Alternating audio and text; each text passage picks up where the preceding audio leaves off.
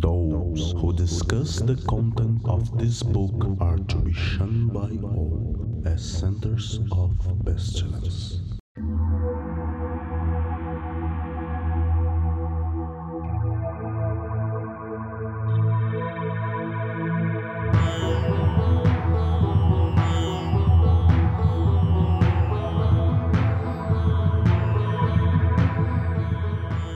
Olá, crianças do abismo! Está começando mais um Foco de Pestilência. Eu sou Raquel e estou aqui com os meus companheiros de mesa, Breno Zácaro, Elementos, elementos. Mande de elementos aí. Max Sirius, Hoje a gente vai ver a brisa mais poderosa da história do Ocidente. eita porra, prometeu, Vinícius, O fogo é fogo e esquenta, esquenta o nosso amor. maravilhoso. E, claro, por que não, como sempre, o nosso querido irmão Flávio Watson. É, estamos aqui com essa mesa cheia de maus elementos. Maravilhoso.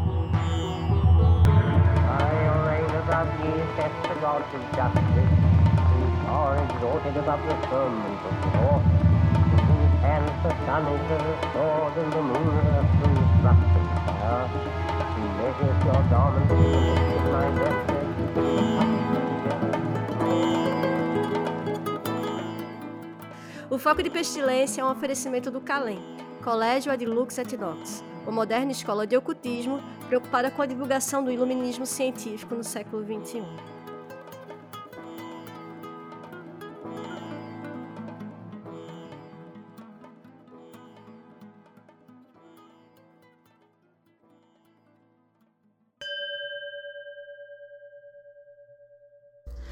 Olá, crianças do abismo! Aqui quem fala é Mari Falcão, ou Nini, e está começando mais um programa Foco de Pestilência. No programa de hoje, a gente vai ouvir a nossa mesa fixa do Calem com Raquelzinha, com Flavinho, Max, discutindo aí sobre elemental, as práticas, os ritos, todos os conceitos, entendimentos sobre os elementos e fazendo aí uma ponte principalmente, né, com os últimos cursos que tivemos, tanto no Rio de Janeiro quanto em São Paulo. Então, no mês passado, em novembro, tivemos o curso dado pelo Flávio, aqui no Rio, e em São Paulo tivemos em outubro. Então, agora estamos aqui finalizando a nossa agenda de cursos do ano, estamos entrando no período de recesso, onde a gente organiza a casa, dá uma descansadinha e volta cheio de gás para o ano que vem. Então, não se esqueçam de apoiar o nosso programa no nosso catarse.me.foco, underline de, underline pestilência. E nos seguir nas redes sociais, todas são aí, barra Calem, com um L só, 418. Um bom programa para todos nós.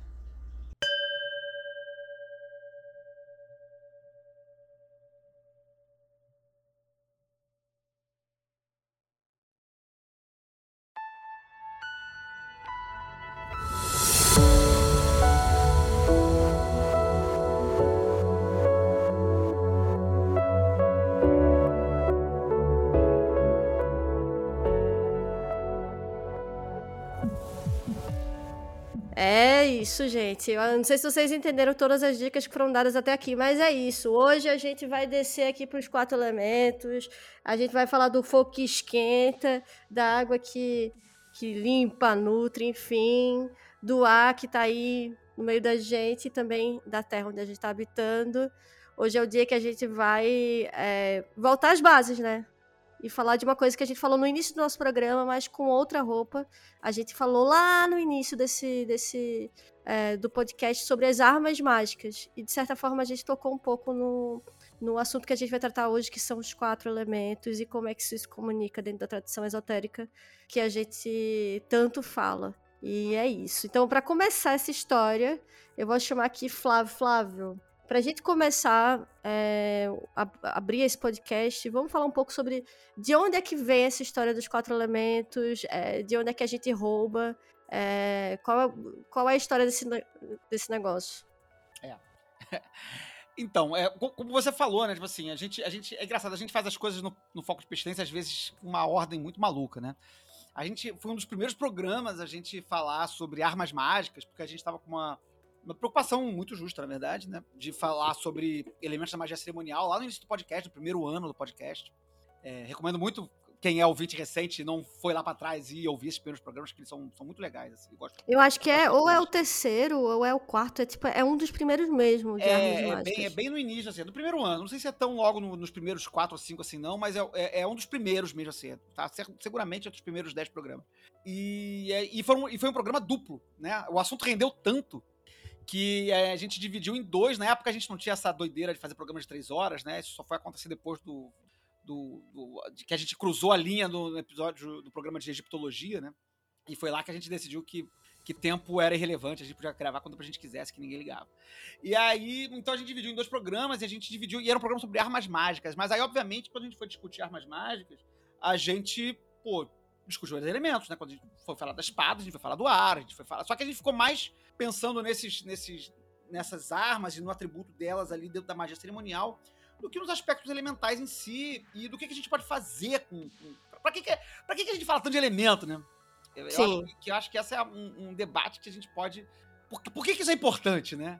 Isso foi uma pergunta que a gente teve agora o curso de magia elemental aqui no Rio, teve em São Paulo em, em, em outubro, né?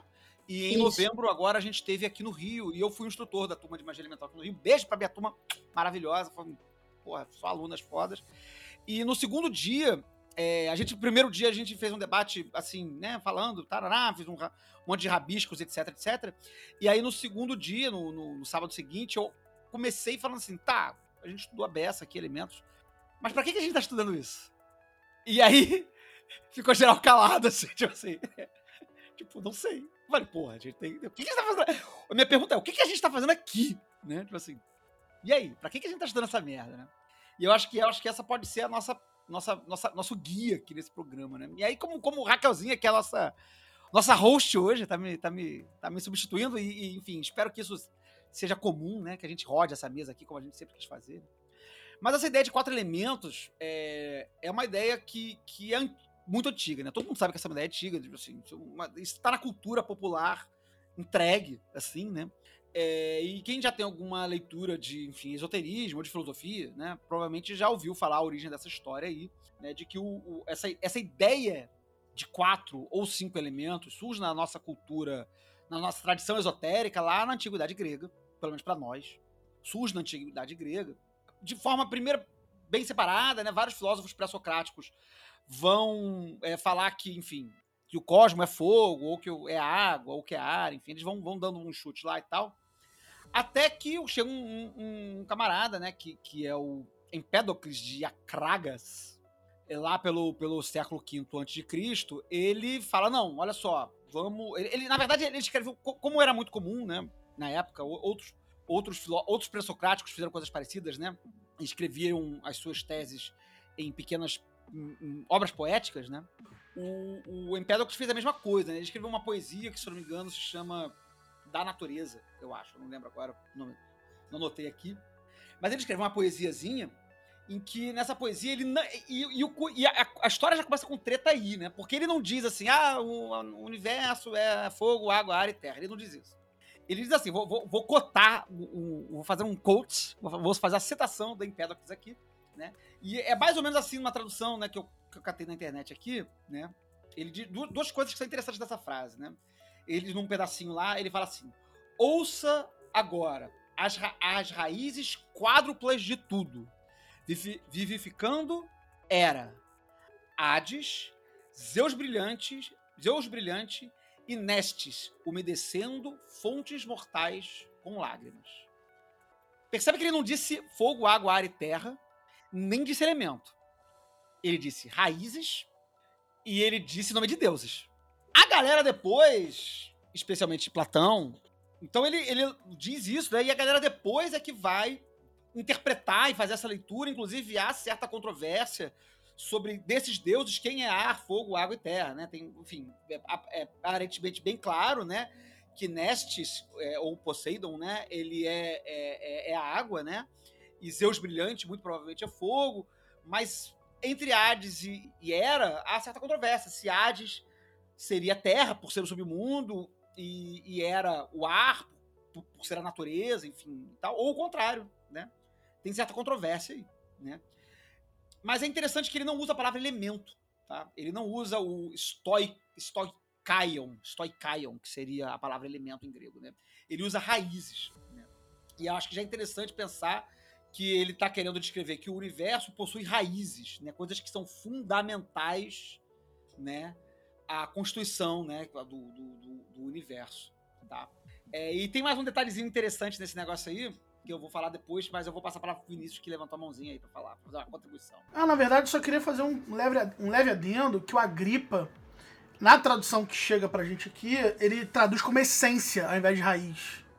Uhum. É, mas aí o Agripa já andou assim uns séculos, não, né? Tá, mas aqui o Agripa ele vai pegar do, do Aristóteles. Tá, né? pronto. Do Platão. Né? Porque na verdade o Agripa ele só meio que né, traduz, traduz um monte de coisa. É. O Agripa ele é um grande compilador, né? É, é, um monte de é. texto, um monte de coisa e foi fiando tudo num lugar só, né? Não, não tô É, dando salto é histórico, da- não. Era uma tra- a tradição das enciclopédias que ia começar a surgir Isso. a partir dali e tal. Ele tava ali. Mas É. eu acho que vai. Fala, fala, fala. Não, não, é só porque é, pra, pra gente também fazer aí um- uma brincadeira, né? De que no texto original ele traduz como raízes, e, a- e aí já tem um conhecimento que vai chegar no, no Aristóteles, que depois vai ser traduzido é, ali no começo da Idade Média, como essência. Que tem mais uma cara de. mais cara de magia do que outra coisa. E eu, e eu acho que. Flavinho, não sei se, se você já ia colocar por aí, mas assim, que na verdade esses filósofos estavam. ta- Esses filósofos estavam tentando explicar a natureza, né? Tipo, de onde a gente vem, como as coisas são construídas ou constituídas, e como. Fala. É, não, e é interessante a gente pontuar é, isso que está falando, né? Porque assim, enfim, né?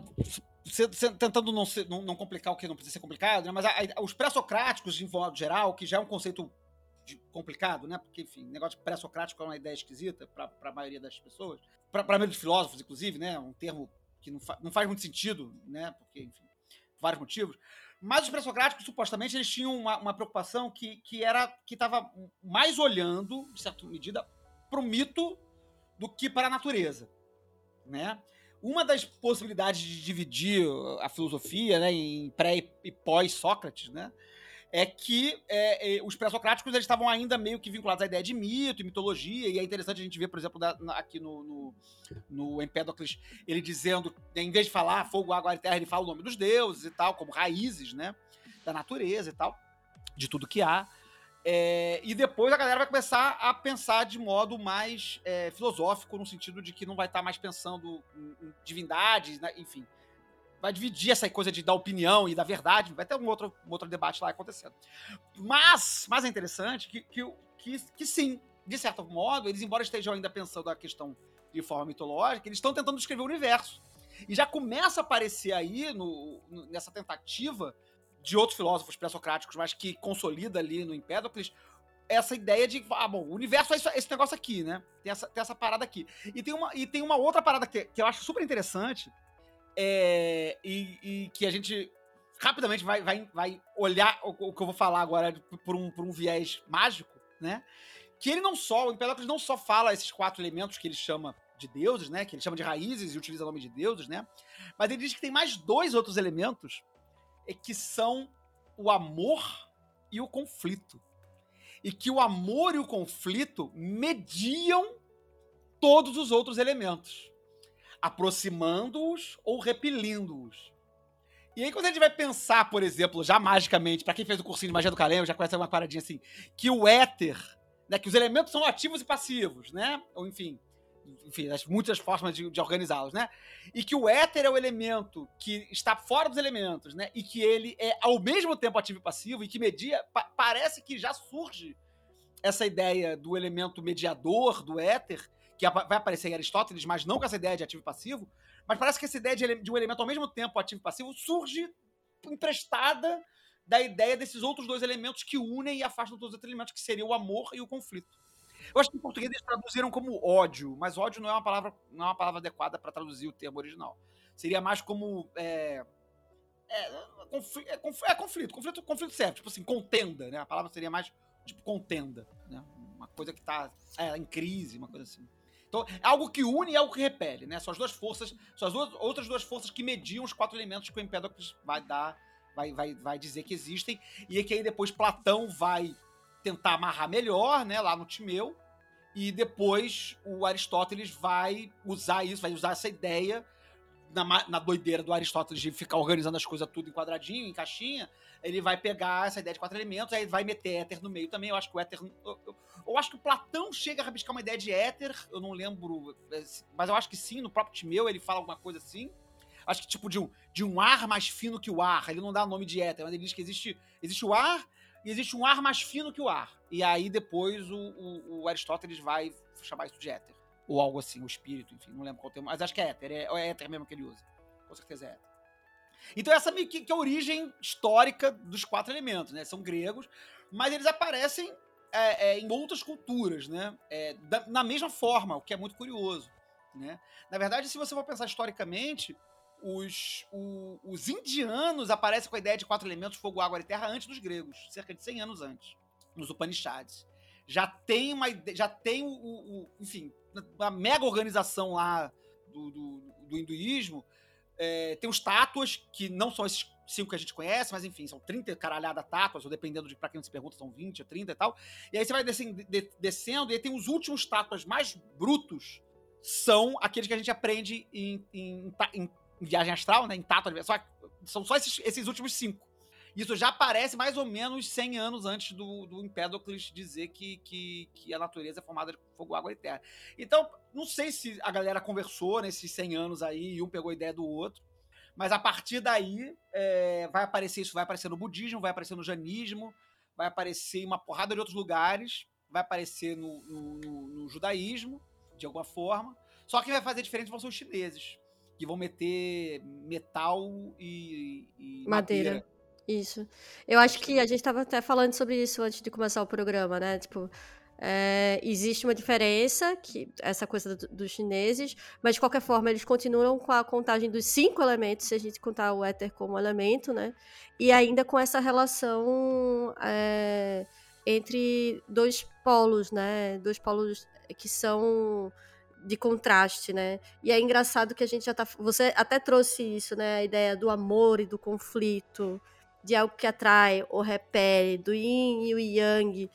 E, e, a coisa que é positivo e negativo, feminino e masculino. É engraçado como, de alguma forma, a gente tem uma estrutura que, a, apesar dos chineses terem serem um, um lugar diferente, ainda assim a gente vê a mesma fórmula, que é uma fórmula é, que você divide em partes, em raízes, em essências diferentes, como mesmo o Vini pontuou, né?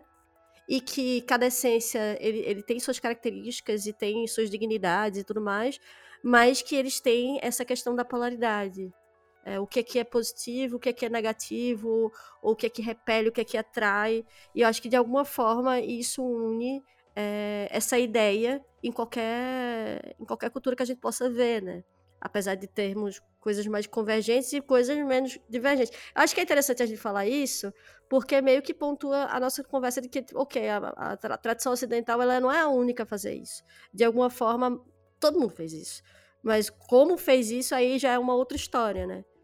É, eu, acho, eu acho muito curioso que existe essa, essa persistência é, no, do Oriente Próximo, enfim, da, da Grécia ali até o, o Oriente mais distante. E é interessante ver como isso tem uma. Surge tudo mais ou menos na mesma época, ali por volta do século 6 a 5 antes de Cristo. Essas ideias todas surgem mais ou menos ao mesmo tempo. E, e, e, nesse tempo, mais ou menos aí de 100, 150 anos, elas aparecem em vários lugares diferentes, né? Então é, é interessante que isso, que isso tenha ganhado consistência e, e, e, pegou, né? Tipo, todo mundo curtiu, aparentemente todo mundo curtiu a ideia, né? Os budistas japoneses, os hindus, enfim, e todo mundo foi, achando também legal. Fala aí, Vini. É, eu, eu tentei pegar aqui, eu não achei o texto em si, tá? Mas eu vou, ficou aí para mim de, de, de, de dever de casa. Que tem um texto que é da mesma época, mas que ele acredita os quatro elementos, é um texto de Zaratustra. que era a região da Pérsia. Então, se você fazer uma conexão entre a Índia e a Grécia a Pérsia está no meio, talvez esse conteúdo tenha, tenha andado de camelo aí é, e chegado no- nos gregos, tá? Assim, eu não, não achei exatamente qual é o texto do Zaratustra, mas eu tenho essa anotação aqui, um, um trabalho elemental que eu tava fazendo aqui, é, mas eu não tenho a origem. Eu vou caçar a origem e depois eu posto. Fala, Breno. A gente tem essa, esse pensamento que cada uma desses grupos antigos estavam isolados como fosse ilhas culturais. Mas, tipo, os chineses tinham um nome para os romanos, sabe? Os romanos sabiam que tinham os chineses ali, sabe? Então, a- essa troca cultural, assim, de via de regra, tem alguém indo, alguém voltando e alguém que ouviu dizer que alguém ouviu dizer. Então, acho muito difícil que não tenha tido trocas culturais, assim, e vai se encoxando ali novas ideias. Pergunta para os especialistas, o que, para os especialistas, o que eu pensei aqui agora, é, a gente falou sobre gregos, aí a gente vai falar sobre gre- gregos romanos, né? A gente falou sobre é, judeus, a gente falou em é, povo hindu, a gente falou sobre, mas as- o Egito, ele dividia também em elementos, a gente tem essa, que é um negócio que influencia a gente pra caralho. Então, é, é, eu. Cara, você fez uma pergunta agora, mas eu tenho quase certeza que sim. Eu, vou, até- eu acho que eu tenho essa anotação em algum lugar aqui. Eu vou pedir um minuto para consultar. Mas eu acho que existe essa divisão. é, assim, no mínimo, na, na Grécia, é, na- no Egito Ptolomaico, com certeza tem, né? Isso é, isso é sem menor sombra de dúvida. Agora, no Egito Antigo, eu, você me deu, um, deu, um, deu uma chave agora. Eu não, sei, não saberia dizer. Não saberia dizer. Teria que ver. Não, só perguntando só levantou a pra esvaziar, assim, né? E lembrar que a Europa adora um espelho, né? Então, mesmo que tivesse ou não tivesse, só o fato de ter os caras de Alexandria e do final do, no final do Império Egito já estarem falando de, de coisa grega, ao longo do tempo eles adoram ver espelho. Então já vão achar aquilo e falam, nossa, olha como tem. Então, o. Se não o Egito histórico, minimamente o Egito mítico que a Europa vai construindo ao longo dos séculos, com certeza tem. Depois tem até os coptas depois que vão também ser vistos, né?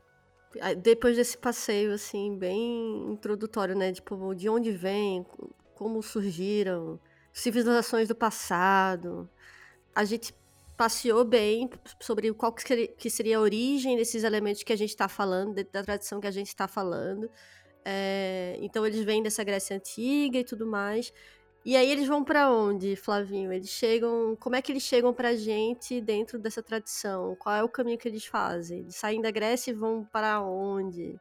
Bom, é, é, saindo da Grécia, da Grécia vão para muito lugar, os próprios povos é, é, árabes vão consumir esse conteúdo aristotélico tudo mais e tal, e isso vai ficar circulando ali, meio que meio perdido, meio encontrado, né, até que eventualmente os árabes trazem isso de volta para a Europa tal. Mas o mais importante é que na Idade Média é, isso, isso ganha peso devido ao retorno de uma série de, de coisas da antiguidade, especialmente do retorno é, da- de textos aristotélicos via povos árabes e também pelo próprio desenvolvimento do, do neoplatonismo no início da Idade Média, né? Então você vai ter no início da Idade Média, ali no século 2, 3, neoplatonismo já começando a misturar essas coisas todas. Isso vai acabar entrando na, na forma de, espiritual de se ver o mundo. Isso vai ficando compondo o, o- o substrato das- da forma de pensar a espiritualidade no mundo e de depois na Idade Média a pensar o próprio mundo, a- ao ponto de na Renascença é, isso ser considerado como de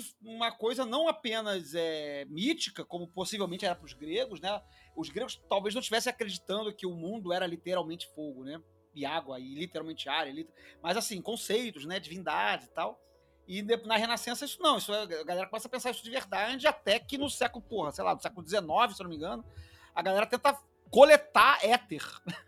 Faz a máquina para poder coletar éter. Aí vem que esse negócio não existe, que é viagem de, de, de místico e desistem desse negócio aí.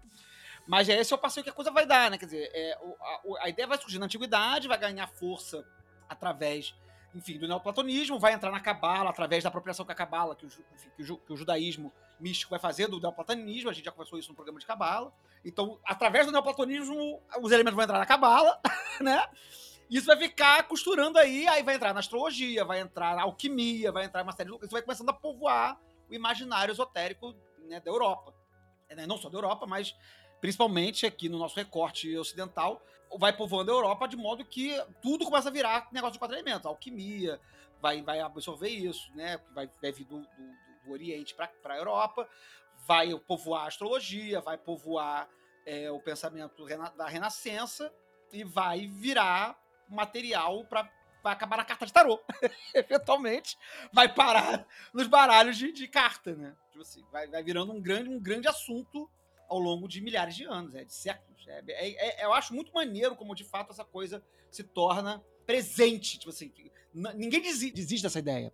Todo mundo vai levando isso pra frente como é. é tipo, olha e fala, pô, é isso mesmo, é realmente não tem como ser outra coisa. Só pode... Porque a galera podia dizer, sei lá, que era fumaça e, sei lá, bicho de pé e, sei lá, fungo, sei lá. Podia dizer outras coisas, né? Mas é, parece que a ideia de que fogo, água e terra, ou mesmo que algum tipo de, de, de variação desse tema, como por exemplo, sei lá, dizer, em vez de dizer ar, dizer fumaça, por exemplo, né? Poderia ser dito dessa forma. Mas é persistente essa ideia, né? Ela não, não, não se perde. Total, eu, eu sabe o que eu acho muito doido, amigo? É que isso se popularizou de um jeito que isso é tipo que nem os cinco sentidos, assim. A gente fala sempre sobre isso, a gente aprende isso desde que a gente é pequeno, a gente sabe nem de onde veio. Sabe, quando você não sabe nem de onde uma informação veio, mas você só reproduz e você meio que absorveu isso do de tudo. Aí quando você vê, você tá falando pela união dos seus poderes, eu sou o Capitão Planeta, sabe? E você não sabe nem de onde veio. Só que isso tem uma história, isso tá, tão entranhado por conta disso tudo que a gente passou, sei lá, uns 15 minutos agora, tentando fazer um fast food, assim, um. um É muito History triste. fast, É muito triste que o camarada não pôde botar o quinto como éter. Ele teve que botar como coração, porque se botasse éter num desenho de criança ia dar um bagulho muito ruim, né? As crianças tudo cheirando éter na escola. Pô, Mas o- imagina.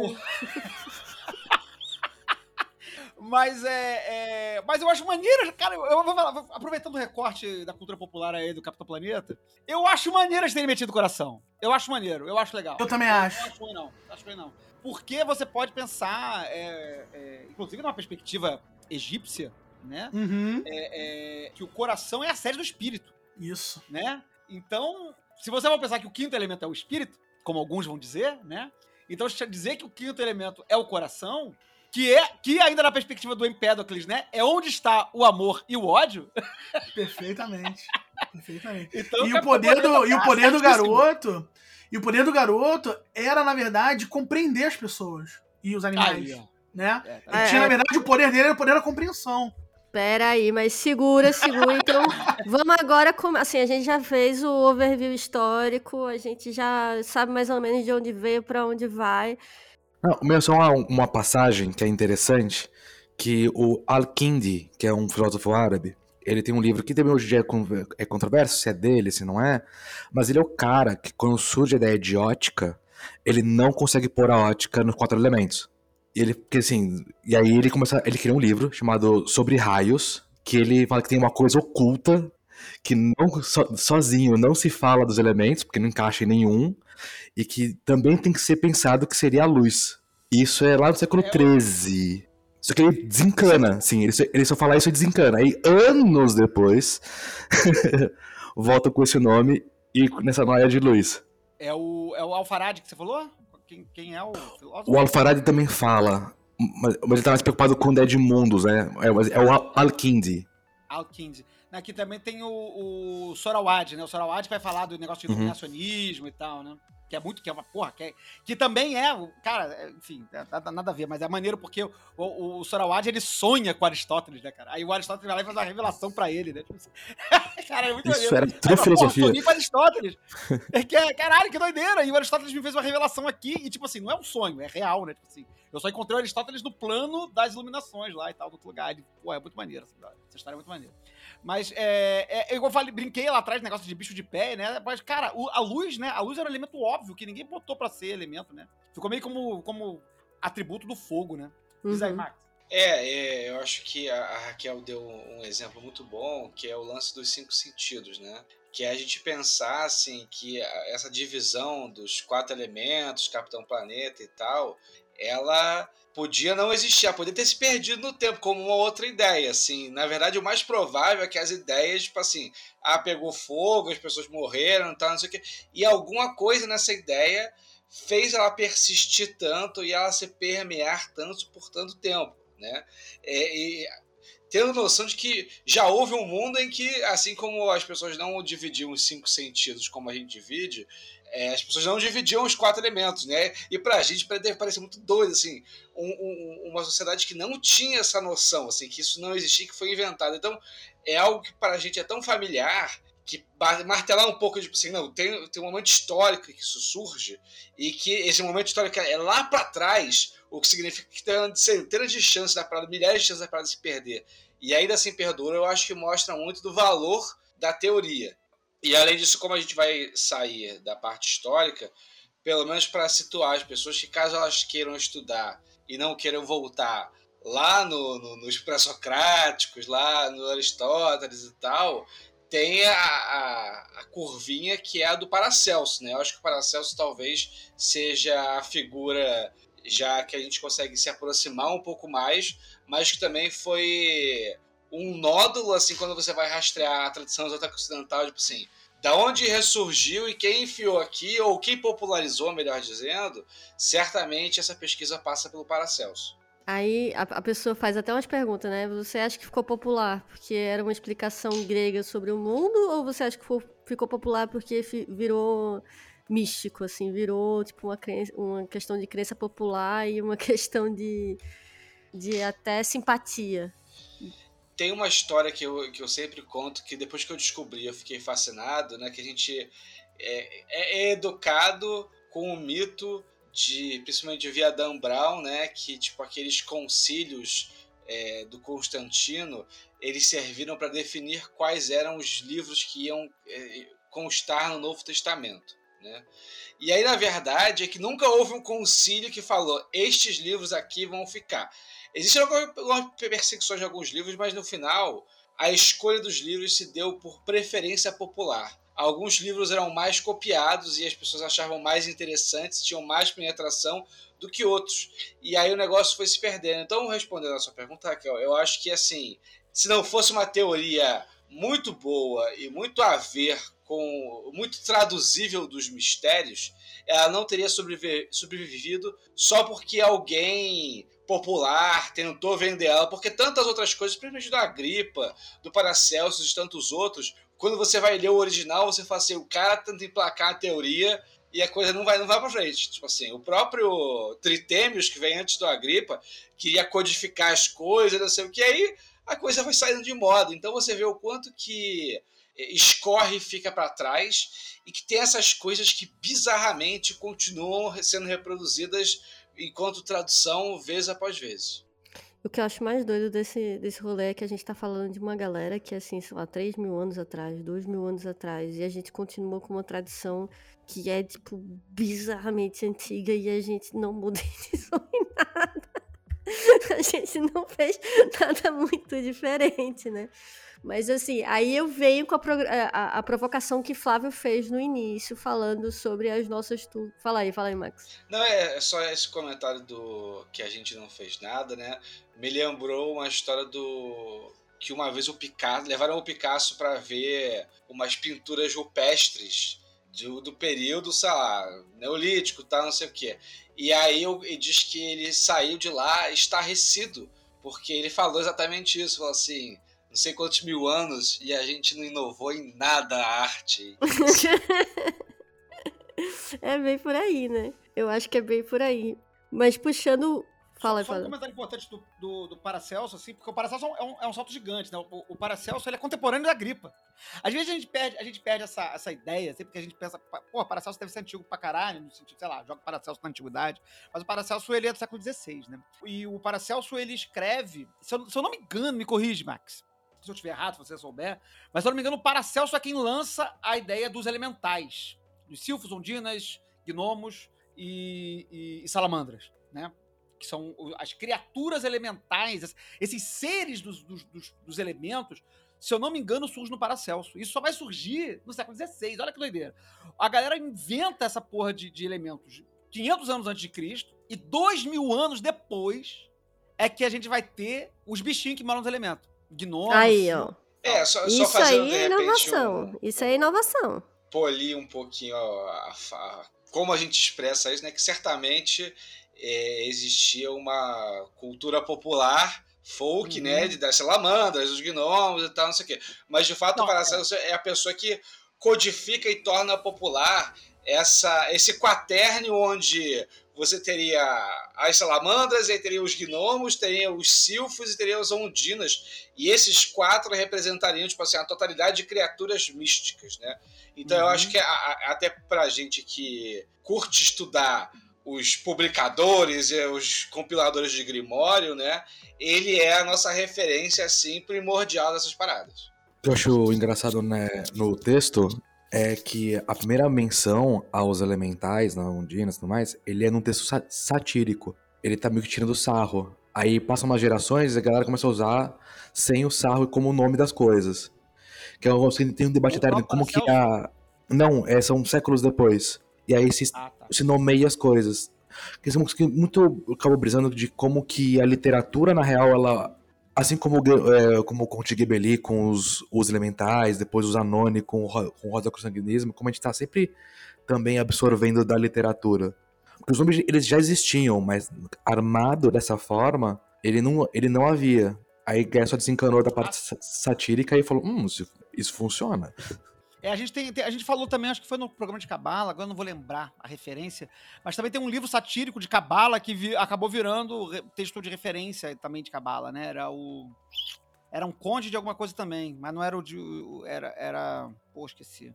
Enfim, mas maneiro. É, é, é- é muito engraçado como, como os textos dão. dão há- há quem diga que os Manifestos Rosa Cruz têm seu caráter meio satírico também, né? E vão dar funda, vão, vão fundar toda, todo o esoterismo contemporâneo, né? Do século da Renascença pra cá. É, Mas ainda assim, tipo, sei lá, essas questões de, de povos de determinado elemento, a gente ouve falar de sereia há muito tempo. A gente ouve falar de, tipo, figuras que são de fogo há muito tempo, sei lá. Então eu acho que essas figuras, de certa forma, existiam, não sei se estão é, estão separados de seus elementos, né? Tipo, de- dessa forma como colocado, assim. Eu acho que tem muito disso, né? Com o decorrer, a gente foi separando as coisas em, em caixas, né? A gente foi, tipo, meio que entendendo como é que fazer a categorização daquilo para funcionar com aquilo, enfim, que é um grande clássico. Mas, assim, puxando ao que Flavinho fez, provocou a gente desde o do início do programa, que é, ok, mas tudo isso, para que serve isso? E por que isso é importante pra gente? Porque a gente ficou aqui meia hora brisando é, historicamente sobre o ponto, porque isso é interessante é, para magia, porque isso é interessante pra gente. Alguém quer começar a se atrever a responder? Vem, Vim, você levantou o olho? Vem. É, eu acho que quando a gente chega ali já na, na Golden Dawn, né, que vai ser a base aí de trabalho de muita coisa que vem depois, né? Quando começam a ser feitas as associações elementais no templo, nos graus, nas tábuas enoquianas, etc, etc, etc, a gente dá um. Vem a inovação. Essa inovação que você, que você criticou, né? Você tem lá o elemento que tá vindo lá dos pré-socráticos, aí no meio do caminho tropeçou em negócio de Ondina, e aí quando chegou na Golden Dawn, tem esse boom elemental. Isso, isso porque a gente não falou do- dos humores. Ah, sim. Não, mas aí que surge também do fala início do, do- humores, do né? primeiro milênio lá, o negócio de É. fleumático e o É, eu sanguíneo. até tava com isso anotado aqui. Pô, do, é, o- é o Hipócrates. Que Não, ele é, define então, os. quem, os quem- quem humores, define né? os, quem, quem escreve os humores primeiros é o Galeno. Hum, E aí eu acho que depois Hipócrates meio que dá uma. amarra isso no, no, no É. compêndio de medicina, né? É. Se eu não me engano, é o Galeno. Eu acho que é o Galeno que é o primeiro que faz isso. Mil, em E aí- alguma coisa. E aí, enfim, quando chega Golden Dawn, né? Aí vai ter o tarô, vai ter o zodíaco. As associações elementais elas vão bombardear a, a iconografia mágica, esotérica das sociedades, né? Do, da, da Europa, né? E eu acho que a grande parada é que, através desse misticismo, desse esoterismo, conseguiu-se criar uma ferramenta para explicar o homem, o ser humano, né? Fazendo essa divisão entre microcosmo elemental e macrocosmo planetário. E que a combinação entre essas coisas o trabalho complementar dessas duas coisas fazem, de alguma maneira, com que o ser humano consiga, como diz o Regardier lá, tornar-se mais que humano. Ele, ele, ele trabalha esses elementos dentro de si, ele trabalha esses planetas ali na vida dele e acontecem coisas. Mas, amigo, é, a pergunta é: você acha que foi a Golden Dawn que fez é, essa, é, essa sacação, tanto sobre esse uso específico dos elementos, quanto a questão do micro macrocosmo? Porque. Eu, eu, não vou responder essa pergunta, Raquel, mas eu, eu queria apontar uma coisa que eu, que eu, que eu achei maneiro, que é, que é sobre isso. É maneira gente pensar, e eu não, não sei quando é que isso acontece. É, não uhum. sei se isso já aparece lá na Renascença. Eu não, eu não sei se, se. Eu acho que no Agripa já, ainda não tem isso descrito dessa forma. Não sei se isso vai aparecer só no século XIX, lá no Magos, lá no Francis Barrett. Não sei quando é, quando é que isso aparece, não.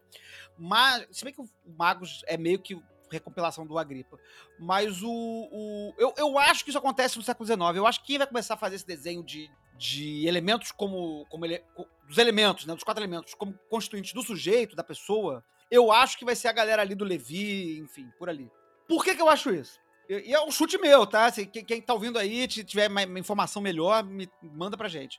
Porque é maneira a gente pensar que lá na antiguidade, a galera tava preocupada em escrever o universo, o cosmo. Assim, tudo. o universo é composto de quatro elementos mais um quinto elemento esquisito. Né? Aristóteles vai dizer isso aí. Então, é tipo, tudo que existe é composto dessas paradas e da combinação e recombinação dessas coisas. Aí isso vai variando e tudo mais e tal. Aí vão vir os neoplatônicos, vão ficar brisando nessa porra, e enfim, aí vamos fazer as brisas dos neoplatônicos e tal, parará, parará. Mas ainda tá todo mundo meio preocupado com o cosmo, né? Ninguém tá dizendo assim, ah, o sujeito. Ah, porque, porque a ideia de sujeito, a ideia de, de, de indivíduo. É, cara, isso é muito maneiro, porque isso é completamente alienígena pra gente. Essa, a ideia de indivíduo não existia para essas pessoas. Não, não, tinha, tipo assim, sujeito. Saca? Não tinha, não tinha, não existia. Que existia era comunidade, era um mundo, era. Tudo, tudo era uma coisa só. Essa ideia de indivíduo só vai surgindo na modernidade, assim, tipo, como a gente entende hoje. Claro que as pessoas sabiam que eram pessoas separadas, enfim, né? Mas a ideia de indivíduo, quando a gente tem, como a gente tem hoje, só vai surgindo dali do século XVI, XVII para frente, né?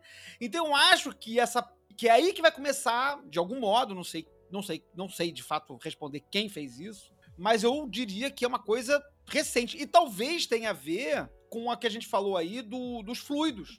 Quando você diz que, os, que a pessoa, o, o ser, né, vai, vai ser medicamente tratado através da análise desses quatro fluidos, né? Desses quatro do, do, do fluido sanguíneo, fleumático, é, melancólico e qual é o outro? Sanguíneo, fleumático, melancólico e biliar. Biliar, biliar, né?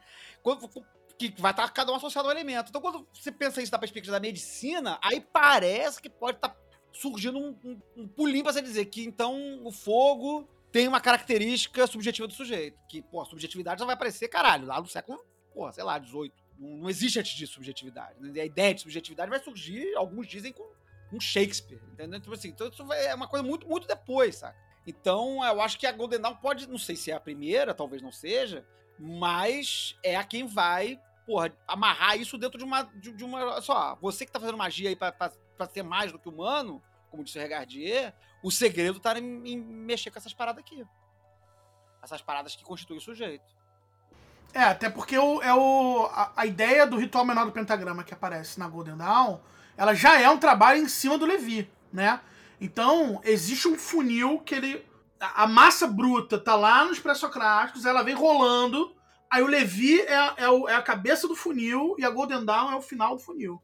Que é quando a gente entende elementos da maneira como o esotérico padrão reconhece. Né? Você fala para qualquer pessoa esotérica na rua e fala assim: o que, que é fogo? Aí o cara, teoricamente, vai me dizer o que, que é fogo. E esse fogo esotérico, o funil, o, o, o, o bico lá que transforma esse fogo esotérico num conhecimento que é uma linguagem comum, tá entre o Levi e a Golden Dawn.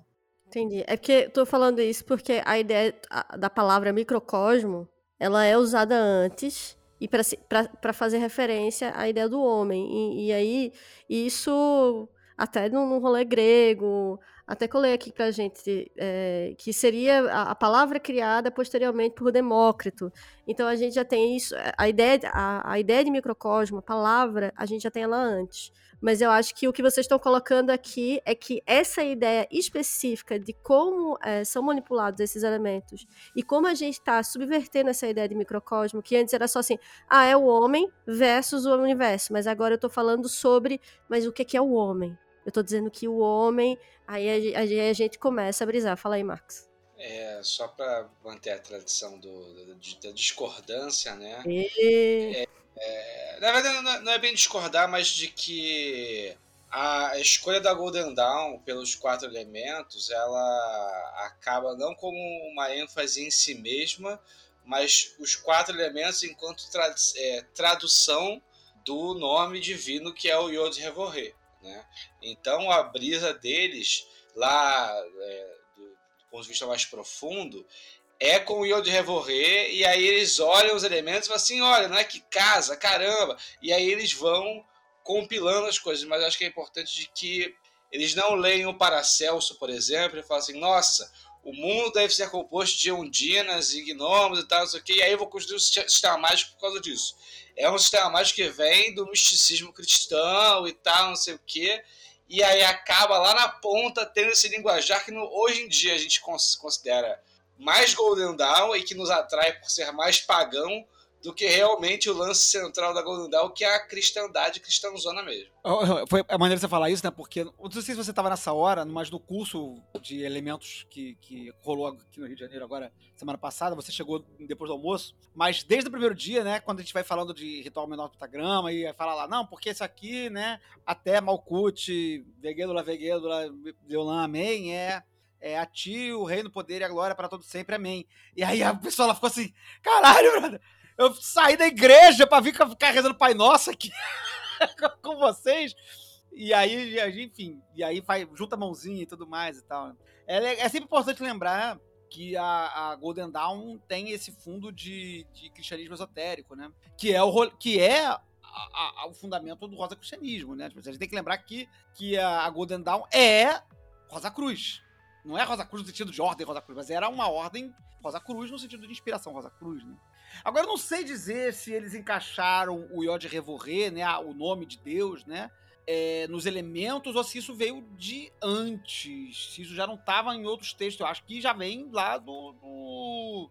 O Levi já faz essa, essa, essa esqueminha antes, não faz? Aí eu vou, vou, vou ser, ser repetente aqui, não vou dizer isso com afirmação completa, não. Mas eu acho que o Levi já faz essa composiçãozinha de ódio revorrer quatro elementos antes da Golden Dawn. Então, tipo assim, ah, sim, né? eu não quis dizer que a Golden Dawn é quem inventa isso, mas de que o foco da Golden Dawn é no Yod Revorrer e não nos elementos, né? Eu acho que é até uma inversão de como a gente olha hoje, ou até mesmo como a Golden Dawn ela foi constituída, porque ela é feita como as, as ordens esotéricas da época dela, a ordem externa é a ordem para tipo assim, ah, a galera ir lá conhecendo, ser assim, superficialmente ter contato e tudo mais, né? E aí faz sentido que esse linguajar que a Golden Dawn tem na ordem externa seja um linguajar que é muito mais genérico. Mas o objetivo é que aquelas pessoas elas sejam treinadas e atraídas e peneiradas para que depois elas passam, passem a usar o linguajar do Yod Revolver. É como se fosse uma estrutura para você utilizar a questão dos quatro elementos dentro de uma outra estrutura completamente estruturada dentro daquela estrutura, né? É tipo, eu tô falando uma coisa muito doida, mas é, é exatamente isso. Eu acho que isso vai ficar mais claro também, se alguém é, quiser pontuar também a questão de como é que a Golden Dawn até se dividia na questão dos elementos, né? Porque eu acho que vai ficar mais claro. Então, era, era, era uma coisa que eu tava pensando aqui. A gente, a gente aborda muito é, fiquei pensando nisso aqui porque foi, foi o que a gente falou agora no curso semana passada. A gente pensa muito em, em, em elemento, em magia elemental, a partir desse viés de que o fogo é o ímpeto e a iniciativa e a água são as emoções e o ar é a razão e a eloquência e a terra são os sentidos e a materialidade, o dinheiro, sei lá. E aí isso tudo constitui o sujeito e a gente faz ritual menor do para equilibrar essas coisas, né? A gente geralmente pensa elementos a partir daí, inclusive do dia a dia, né? Assim, ah, vou fazer, tô com muito fogo, vou fazer banimento de fogo, tô com, sei lá, vou fazer invocação. Pensa, pensa nisso pra, como se for, como, que é, de certa forma, como tava pensando lá o Paracelso, pra, que, que é, tipo assim, uma medicina, né? Você estuda esses quatro elementos para fazer uma medicina do, do, do corpo para ficar legal, para ficar equilibrado. Nada de errado. Mas a gente perde, perde de perspectiva a possibilidade de pensar os quatro elementos como estrutura, que é o que a, a, a Rosa Cruz, né, enfim, antes da Golden Dawn, mas a Rosa Cruz e depois a Golden Dawn e depois outras coisas, vão pensar fazer quatro elementos nessa ideia de que o nome divino, o nome de Deus, né, as letras Yod, Re, Vav, Re, elas apresentam também uma proposta de, de descida da divindade, enfim, vai, vai puxar esses elementos cabalísticos que vão vir lá do neoplatonismo de novo, para dizer que você pode pegar os elementos e contar uma historinha. Dizer que uma coisa começa na terra, aí depois ela vai, ela vira ar, aí depois ela vira água, aí depois ela vira fogo, e aí quando ela vira fogo, ela, porra, fica fodona e, e vai, pro, vai, vai pro divino. Que é o que acontece pros telemitas que, que curtem, curtem livro santo, é mais ou menos, de certa forma, o que acontece no Liberararita, que a gente já gravou aqui sobre, sobre ele no, no passado. Quando vai, vai, vai, descendo o negócio, vai lá, papapá, e, porra, chuta pro alto e, e gol. Né? Então, usar os quatro elementos também como, como estrutura é maneiro. Uhum. A ordem da. A, a, a, na, na, na, na, Golden Dawn, né? Você tem os quatro primeiros graus, são os quatro elementos: terra, ar, água e fogo. Então, neófito, aí na Golden Dawn não é, não, não é neófito, é zelato. Zelator, teóricos. Não. É Práticos né? e filósofos. Isso. Prá, é porque na, na, na A corta. Na A é diferente. É. é. Então na Golden Dawn é zelator, teóricos, práticos e filósofos. Fogo, perdão, terra, terra. ar, água e fogo. E aí você vai aprendendo o quê? As arminhas do, do, do, dos elementos. Por isso que eu sempre falo, né? Que, que é a caixinha de ferramentas. Vai aprender, aprender primeiro a usar o elemento terra, depois aprende a usar o elemento ar, depois aprende a usar o elemento água, depois aprende a usar o elemento fogo. Aí passa de nível, vai pro segundo, vai pro, pro segundo grau. Vai pra segunda ordem. Eu acho que tem uma coisa interessante também, que Vini até, você pontuou muito, Vini também colocou. É, eu estava hoje numa reunião do trabalho e é, eu trabalho com uma empresa de perfumaria. E aí a gente estava com a, a, grande perfumista é, dessa empresa e ela estava explicando que as pessoas elas tinham problemas em explicar sensações. Isso é um especialista falando. E, e o cheiro era uma coisa muito difícil da gente explicar. E aí por isso eles usavam muitas expressões de música. E então eles usavam, eles usavam é, conceitos como nota, acordes. E aí, e coisas abstratas para coisas que você não consegue dizer exatamente e não sei o quê. E eu acho que, de alguma forma, a Golden Dawn também estava tentando é, fazer com que, é, para além da Cabala, que já é uma linguagem, mas que os quatro elementos também fosse uma linguagem é, de você conseguir se comunicar dentro dessa tradição. Porque são coisas difíceis de você explicar. Mas quando a gente começa a falar de coisas como, ah, isso aqui é. é um, isso aqui é de fogo, fogo com ar, e, e aí a pessoa começa, porra, é total, você tá completamente certo, ou do tipo, tá faltando água aí, hein? E aí você não sabe de onde vem isso direito, mas que quando você ouve algo como isso, eu acho que parte muito dessa tradição também, além de dar estrutura, dá também vocabulário e dá é, formas de você conseguir é, ferramentas para você conseguir trabalhar conceitualmente. Porque é uma linguagem, né? No final das contas, a gente está falando de uma categorização de linguagem para que você consiga ou é, transformar em ferramenta de trabalho, seja com arma ou com o conceito em si, como também se comunicar exatamente isso. Assim, na verdade, né, o, a, os elementos eles são como em menor escala, né? Porque em menor escala porque é reduzido, são só quatro, né? Ou cinco, né? O que a gente também está fazendo com Cabala ou com o planeta, né? São linguagens que a gente está utilizando para poder se comunicar certos conceitos, né? Só que o elemento, os elementos eles têm uma riqueza que eu acho que é importante, muito importante para magia e que a gente pode sair da Golden Dawn para falar, por exemplo, da bruxaria ou outras coisas que também utilizam essas ideias, porque essas ideias elas estão no, na cultura, em tudo, né? É, em tudo. É muito difícil você fugir disso. Isso vai estar tá na cultura é, popular, na cultura esotérica como um todo, né? E, e, então, mesmo que você saia é, da Golden Dawn e vá para outro lugar, você vai acabar utilizando os quatro elementos para construir outras coisas, como, por exemplo, o seu espaço mágico. Claro que a gente vai continuar falando de Golden Dawn aqui, porque é o que a gente, é o que a gente entende e tudo mais, mas se você pensar que o espaço, de certa forma, também pode ser dividido em quatro, e que a gente atribui os elementos a quatro pontos cardeais, Você vai poder montar uma. Você monta uma mesa de acordo com os quatro elementos. Monta um templo de acordo com os quatro elementos. Né? Você monta uma cerimônia de acordo com os quatro elementos. Você pode montar uma cerimônia de acordo com os quatro elementos. Que ela começa ou termina de acordo com a sucessão progressiva ou regressiva, né? Do mais divino para o mais material, ou, ou o contrário, né? Através da estrutura dos elementos.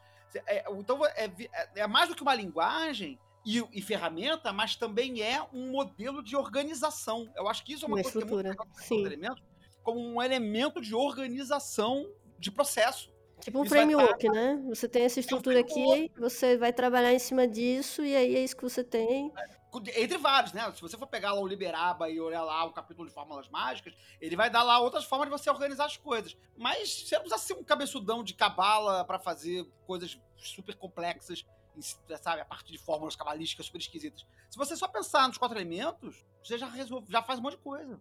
Eu sempre falo brincando que a galera adora falar de coisas muito mais complexas, né, que vão surgindo ao longo da história do ocultismo e esoterismo, mas, cara, elemento resolve 90% das coisas que você precisa no dia a dia. E aí, as coisas que o elemental não resolve, aí tá, aí tem momento de festival, de planeta, aí você vai nas especificidades, mas Elemento é tipo, é muito arroz com feijão, saca? Você separa ali, vê o que você tá pensando, vê como você tá sentindo com aquilo, e aí vem uma, um insight ou coisas do, né, do que se espera quando você trabalha com elementos, da forma que a gente coloca. É, eu acho que tem essa coisa que Flavinho já tinha trazido é, quando ele falou sobre o indivíduo, né? Essa ideia de indivíduo é muito jovem e de como a gente se dividia dessa forma e como é que a gente se via dentro dessa estrutura, né? É, e como é que a gente usava essa estrutura até para se ver enquanto estrutura. e como é que é, isso, de certa forma, é que eu não gosto da palavra organização. Estrutura eu acho que é melhor. Um organismo, um microorganismo, eu acho mais interessante do que ordem. É, eu prefiro equilíbrio, por exemplo, que é uma coisa que a gente trabalha muito entre os elementos. Ou, ou, ou sei lá. Harmonia também. É. Não sei, agora assim eu tô meio perdido, mas assim. É porque assim, eu, eu acho que essa, essa brisa. É, vou acabar me repetindo, né? Mas como estava falando, do quanto que de fato os elementos resolvem 90% das coisas. Né? É uma linguagem tão surrealmente acessível assim, e é muito parecido com o que a gente estava falando também sobre Cabala, no episódio de Cabala, né? Que é um negócio que você pode tentar ah, não, eu quero fazer um negócio diferentão, vou fazer meu próprio sistema e não sei o que, não sei o que lá. Se torna uma coisa é, é, que acaba imitando tantos quatro elementos que você não consegue, às vezes, é, expandir muito e aceita. Assim como o lance da cabala, tem certas organizações que você só aceita que dói menos. É que eu acho que é tanto, tá tanto tempo com a gente difundida que eu acho que se, se internalizou e funciona tanto que quando você vê, você tá rendido naquela, na, naquela coisa, assim. E a, e a pergunta é, por que funciona tanto, né? Por que esse, essa divisão funciona tanto e por que ela reverbera tanto na gente?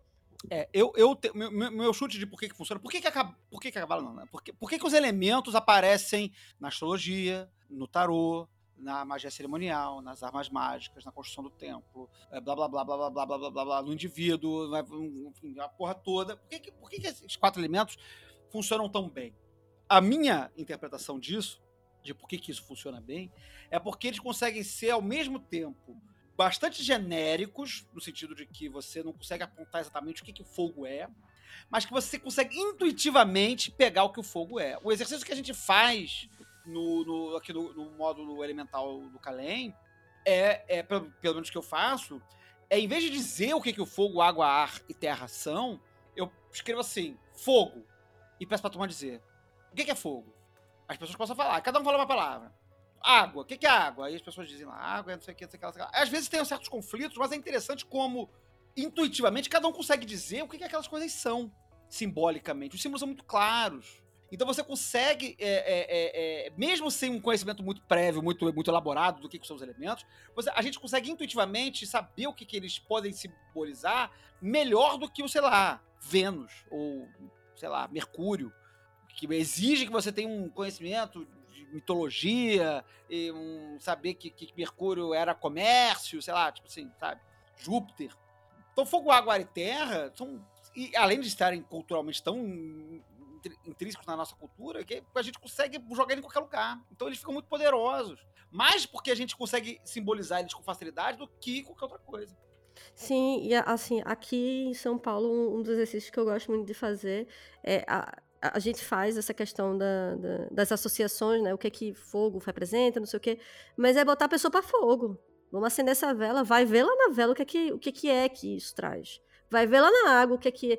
Eu sei que a gente, quando a gente está falando desses elementos, eles não são exatamente as coisas materiais e físicas, mas esse tipo de, de, de, de experiência traz pra gente certas revelações que podem ajudar a ela quando estiver trabalhando, sei lá, uma viagem astral, ou estiver construindo seus próprios, sei lá, altares, ou criando seus próprios, enfim, seus próprios rituais ou conexões, aquilo ajude a pessoa a entender certas coisas, certas dignidades, certas características. Por exemplo, uma das coisas que um dos nossos alunos disse foi o incenso estava por toda parte. Ou seja, é muito claro que o ar está por toda parte. E aí ele só se tocou disso, que o ar estava por toda... Que é uma coisa muito óbvia, porque o cheiro de incenso estava por toda parte. Então, assim, são nessas experiências... Que... é- é- Por isso que eu concordo com você, Flavinho. E eu acho que é desse campo imediato em que a gente está. Eu acho que os planetas, essas dignidades, de, de- essas coisas de, de ideias planetárias, e, e foi até o que você trouxe no início, né, nesse texto grego, que falava não de é, dos elementos, falava de raízes e, e- mas de certa forma eu acho que talvez para esse povo dessa época os deuses estivessem mais perto do que eles estão pra gente hoje nessas situações. Então o que era para ele Zeus, sei lá, não sei, enfim, Saturno, para ele ele tava falando de terra. O que a gente tá- estaria falando de terra hoje, assim. Mas eu acho que para além disso de ser uma coisa até tátil, que a gente sabe que o fogo queima, todo mundo sabe, uma criança aprende isso rapidamente. Mas eu acho que tem essa coisa do campo imediato e como a gente vem se descrevendo dessa forma e como, de certa forma, a gente consegue entender isso com o corpo. Rapidamente. Eu acho, lá, que você, eu acho que você matou a charada, né? Porque sua frase foi perfeita. Qualquer criança entende. Talvez esse seja o segredo da parada. É facilmente. Você, você pega qualquer criança, coloca água, fogo, ar e terra dentro de casa, ou no parquinho, ou em qualquer lugar, e a criança compreende minimamente a separação entre essas quatro coisas. Ou a separação, ou, a- ou, ou, ou os encontros, né? As coisas muito doidas É, que podem então, acontecer. a minha, a, minha, a minha problematização é que não. Discordo. Vou fazer o Max agora aqui. Vou. Eita! E, e eu, e, eu, e eu, antes de dizer qual é o problema, eu vou na Raquel dizer qual é a solução. A Raquel propôs um exercício brilhante, que eu vou, inclusive, botar no meu programa de aula para a próxima vez que eu der, que é esse exercício de, de trabalhar visualmente, enfim, meditar sobre os elementos materialmente, né? no- sobre o fogo, a terra, uma pedra, ou enfim, o que quer que seja, ou, enfim. Meditar sobre essas coisas, né? Porque eu acho que eles podem prover insights muito maneiros. Porque o que a gente, o que a gente tem de, de curioso, que eu trago da última experiência, é que a gente tem determinadas. é, é, quando a gente faz essa pergunta na galera, o que, que é o fogo? A gente tem, por exemplo, uma, um, um apanhado de palavras, e aí eu, eu experimento, experimento com a turma aqui, né? Que tendem muito mais, a, por exemplo, aos aspectos destrutivos do fogo, por exemplo, e às vezes, não, nem, nem sempre, mas aos aspectos violentos e destrutivos do fogo, e a água aos aspectos de vida e irrigação e maternidade da água. Né? E eu, inclusive, fiz uma, uma, uma provocação na turma de como isso pode ser é, sexualmente marcado. Né? Como isso pode ser, inclusive, ser, é, é, ter, ter, ter essa, divis, essa, essa distinção clara em que o fogo é isso e a água é isso aqui, quando a água também é enchente, a água também é, é tsunami, como o fogo também é alimentação, como o fogo também é, é também construção, é barro e tal né? Tudo é, é, cozinhar o barro, construir vasos, né? Tudo isso depende do fogo. Como o fogo também é criação e como a água também é destruição. Isso não aparece intuitivamente num debate rápido, tão raso, ah, tão simples, tá? Então é, essa, essa, essa, essa, essa, essa, esse debate aí, ele talvez, enfim, aí blá blá blá, vivemos numa sociedade, diria o Coringa, né? Mas é, é, é legal meditar sobre isso justamente para poder escapar dessas, dessas simplicidades dos elementos. Ah, mas claro, Porque né? senão a gente fica assim pensando no fogo como essa coisa XPTO, enquanto e a água quanto essa coisa maternal e, e gostosinha e sentimentos, etc, etc, etc. Mas quando as duas coisas estão contrárias. Mas, amigo, Mas, isso- meu, mas eu não ah, imagino. amigo. Posso falar uma coisa? Posso falar uma coisa? A criança também aprende que a fogueira esquenta numa noite de São João, em São Paulo. Mas a gente esquece rápido. A criança também vê em, enchente, quem salvará nossas crianças, que a água é destrutiva. Adoro Dependendo esse de onde ela morar, ela aprende isso rapidamente. Eu, eu, eu, eu discordo, viu? Mas eu acho que o que a gente vai ganhar nesse- nessa grande meditação é a nossa relação com esses elementos e como a gente vai se equilibrando ou desequilibrando nessa, nesse, nesse, nessa coisa muito doida que a gente joga em magia. Eu acho que é, é- eu, eu acho que é muito menos sobre do "Ai, faz muita coisa e muito mais você sentir realmente que você tá de alguma forma manipulando ou sendo manipulado ou como você vai se livrar dessa história. A, a- a ordem não é a mesma que todo mundo vê. Não, isso aí foi um comentário besta que todo mundo quer ficar perto da fogueira, mas ninguém go- gosta de tomar chuva, né? Por exemplo, né? E, e ainda assim, ainda assim, a água sai com, com, com o status de proteção e o fogo de destruição. Mas enfim, eu acho que isso resolve com, com essa maravilhosa ideia de meditação que a Raquelzinha propôs e como isso pode enriquecer o trabalho mágico, né? porque a gente tem que lembrar que a gente está discutindo magia aqui. E como isso, é, a gente partiu de uma ideia né, do- dos elementos como, como parte da pessoa, né, do seu equilíbrio individual, etc, etc, etc mas também como projeto, como estrutura e como reflexão dela com o mundo, né? Como, como que a minha magia funciona com esses elementos, né? O que, que, eu- o que, que esses elementos produzem dentro do meu espaço mágico, né? Uhum. O que, que eu preciso operar elementalmente para poder produzir determinados efeitos, né? Sim, eu acho que a pessoa que tá, que tá passeando pelos elementos, ela, ela tá minimamente se conhecendo através dele, através deles, né?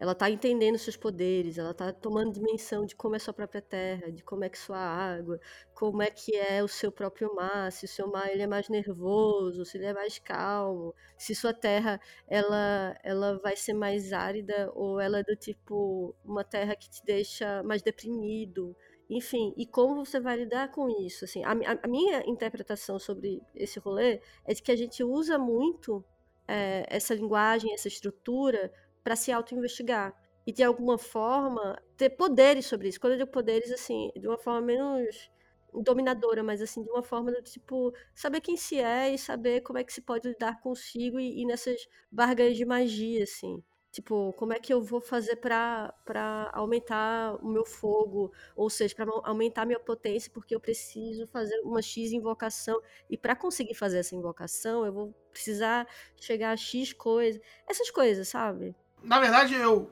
tinha desistido de falar, mas agora me veio outra coisa pra falar.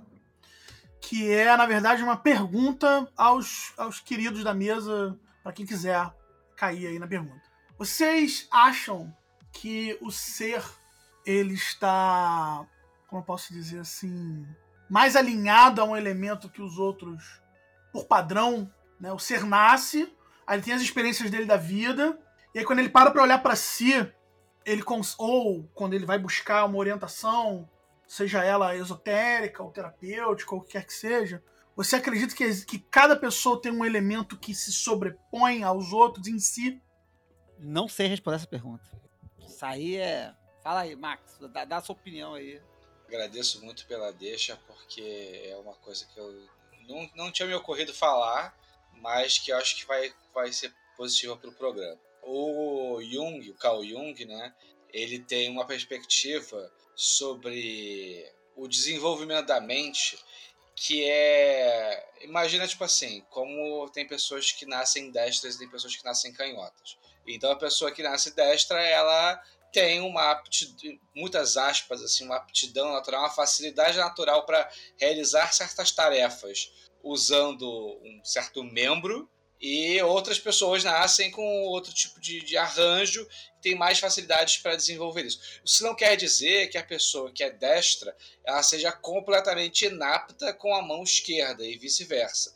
Pelo contrário, quanto mais você treina, mais você percebe que você consegue aproximar é, a, a aptidão de uma mão comparada à outra. Então, tipo assim, eu toco porcamente, mas toco um pouquinho de piano.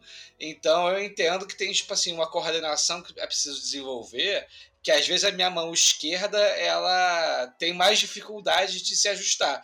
Mas como eu também não preciso exigir dela tanto quanto a mão direita, as duas conseguem produzir uma harmonia quando eu tô tocando junto. Então, dentro dessa perspectiva, o Jung ele elenca é, o que ele chama de quatro funções, que são formas que a gente tem de se relacionar com o mundo, né? Então, é, e aí é curioso porque ele não usa os termos elementais em momento nenhum, mas é muito bizarramente casado, né? Então, ele tem um eixo que ele chama de o eixo do julgamento. Aí nesse eixo, num extremo tem o pensamento e no outro o sentimento. E aí não quer dizer que as pessoas elas sejam racionais ou irracionais, quer dizer que as pessoas usam a ferramenta do pensamento com mais facilidade ou as pessoas usam a ferramenta do sentimento com mais facilidade. E aí já começa a abordar a questão que o Vinícius trouxe, né, de que se as pessoas são mais de um jeito ou do outro. Então, para o Jung, a função do pensamento é a função que envolve a racionalidade, o, o julgamento das coisas e como é que as coisas se encadeiam, se relacionam e se encaixam e tudo mais. Enquanto que o sentimento, ele é uma função julgadora se as coisas são boas ou ruins, né? E aí, mais uma vez, assim, é, é, é, batendo muito na tecla de que não é como se a pessoa que tivesse mais aptidão para a função do sentimento fosse irracional, mas que ela aborda a realidade de uma forma a usar essa ferramenta dos sentimentos com mais preponderância do que a ferramenta do pensamento. E o outro eixo que o Jung coloca é um eixo que tem numa ponta a intuição e na outra ponta a sensação. Né, que é diferente do sentimento, que o sentimento tem a ver com sentir, né? E a sensação tem tipo assim, o toque, o concreto e tal. Então, assim, facilmente a gente arranja isso com o ar, a água, o fogo e a terra, né? E aí esse arranjo sobreposto dos elementos com Jung permite que a gente tenha uma leitura muito rica sobre a própria subjetividade, principalmente essa lógica de que assim, não é que a gente tenha a gente não tenha um certo elemento, mas que a gente se a gente tem muito desenvolvido uma certa função, significa que a gente não dá atenção ao oposto dela, né? E assim, eu posso falar por mim, passei um longo tempo na terapia trabalhando especificamente água e terra, porque eu tenho muito mais facilidade com o ar e com o fogo. Né? Apesar de ter algumas questões com os elementos, essas questões elas são muito mais complexas, assim, de, de natureza muito mais profundamente filosófica do que as minhas questões com o corpo, que é tipo assim, aprender a não ficar muito tempo sentado na posição merda, sabe? Assim, é, e é, é até interessante porque a gente pode pensar no quanto que a gente tem, às vezes, facilidade para aturar coisas que a gente acha chato. Assim, eu consigo ler um livro que eu acho chato, mas eu não consigo fazer por mais de cinco minutos a atividade física que eu acho chato. Eu vou achar uma desculpa, eu vou, ah, tô cansado, tô com o pé doendo, tal, não sei o quê. E um livro ou uma, uma série, eu falo assim, não, tem uns elementos aqui que de repente pode desdobrar melhor e tal, não sei o quê. Então, assim, só para amarrar essa questão de que eu acho que as pessoas, elas têm às vezes aptidões mais voltadas para algum elemento, mas que na verdade essas aptidões elas devem nos, chamar, nos servir como chamariz, que é importante a gente trabalhar as outras. Porque se a gente está fortalecido na parada, provavelmente a gente está muito capenga no outro lugar. E esse outro lugar é o que está fazendo a gente tropeçar. E talvez aí seja o local do trabalho mágico. Fazendo esse mapeamento, se eu tô capenga lá na sensação, eu tenho que fazer a invocação de terra. Tem que botar o gnomo lá no altar, dar a maçã pro gnomo, para poder entender como é que é essa relação minha com a terra, com o corpo, com a sensação, e fazer disso um círculo virtuoso. Eu concordo, né, totalmente aí com, com, com, o que o Max falou sobre a, sobre a questão de que né, as pessoas são diferentes, obviamente, por serem diferentes, elas têm suas potencialidades e suas, suas enfim, dificuldades. Né? O que eu não, não concordo a princípio é que a pessoa nasce com um elemento, tipo, que se fosse signo, né? Tipo assim, ah, nasci, nasci do fogo, e aí eu agora, porra, fudeu, fudeu, porque meu signo, eu sou, sou de Sagitário, então eu sou esquentado. Sei lá, coisa assim. É, mas eu, a, a, na perspectiva mágica de desenvolvimento pessoal, usando a magia como ferramenta de desenvolvimento pessoal e, enfim, essa perspectiva que a gente tem da magia hoje em dia, sim, aí eu acho que ela que é o que a gente faz com o ritual de cara com o ritual menor pentagrama, né? É tentar produzir esse equilíbrio, né? Tentar, no, é, é, é, a princípio, de forma cega, porque o ritual menor do vai, o ritual menor do pentagrama vai fazer isso de forma cega, porque você não está trabalhando um elemento particularmente, né? Mas ele supostamente vai começar a produzir pelo menos a facilitar o caminho de encontrar esse equilíbrio, né? De começar a ver. E eu gosto muito dessa perspectiva de não prestar atenção Isso, isso é muito rico. Não prestar atenção onde você é forte, mas prestar atenção onde você tá cagado. Porque isso aí é que, aí é que vai vir o poder.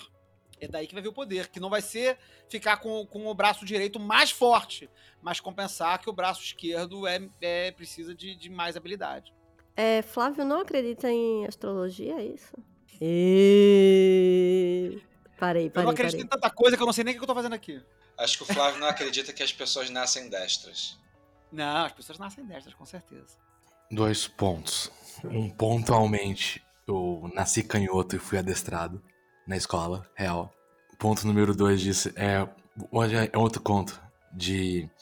O problema desse papo de elemento que tem mais força, blá blá blá, é que é uma questão que a gente não tá entrando, a gente acha que não cabe entrar aqui, que é a questão de personalidade e identidade.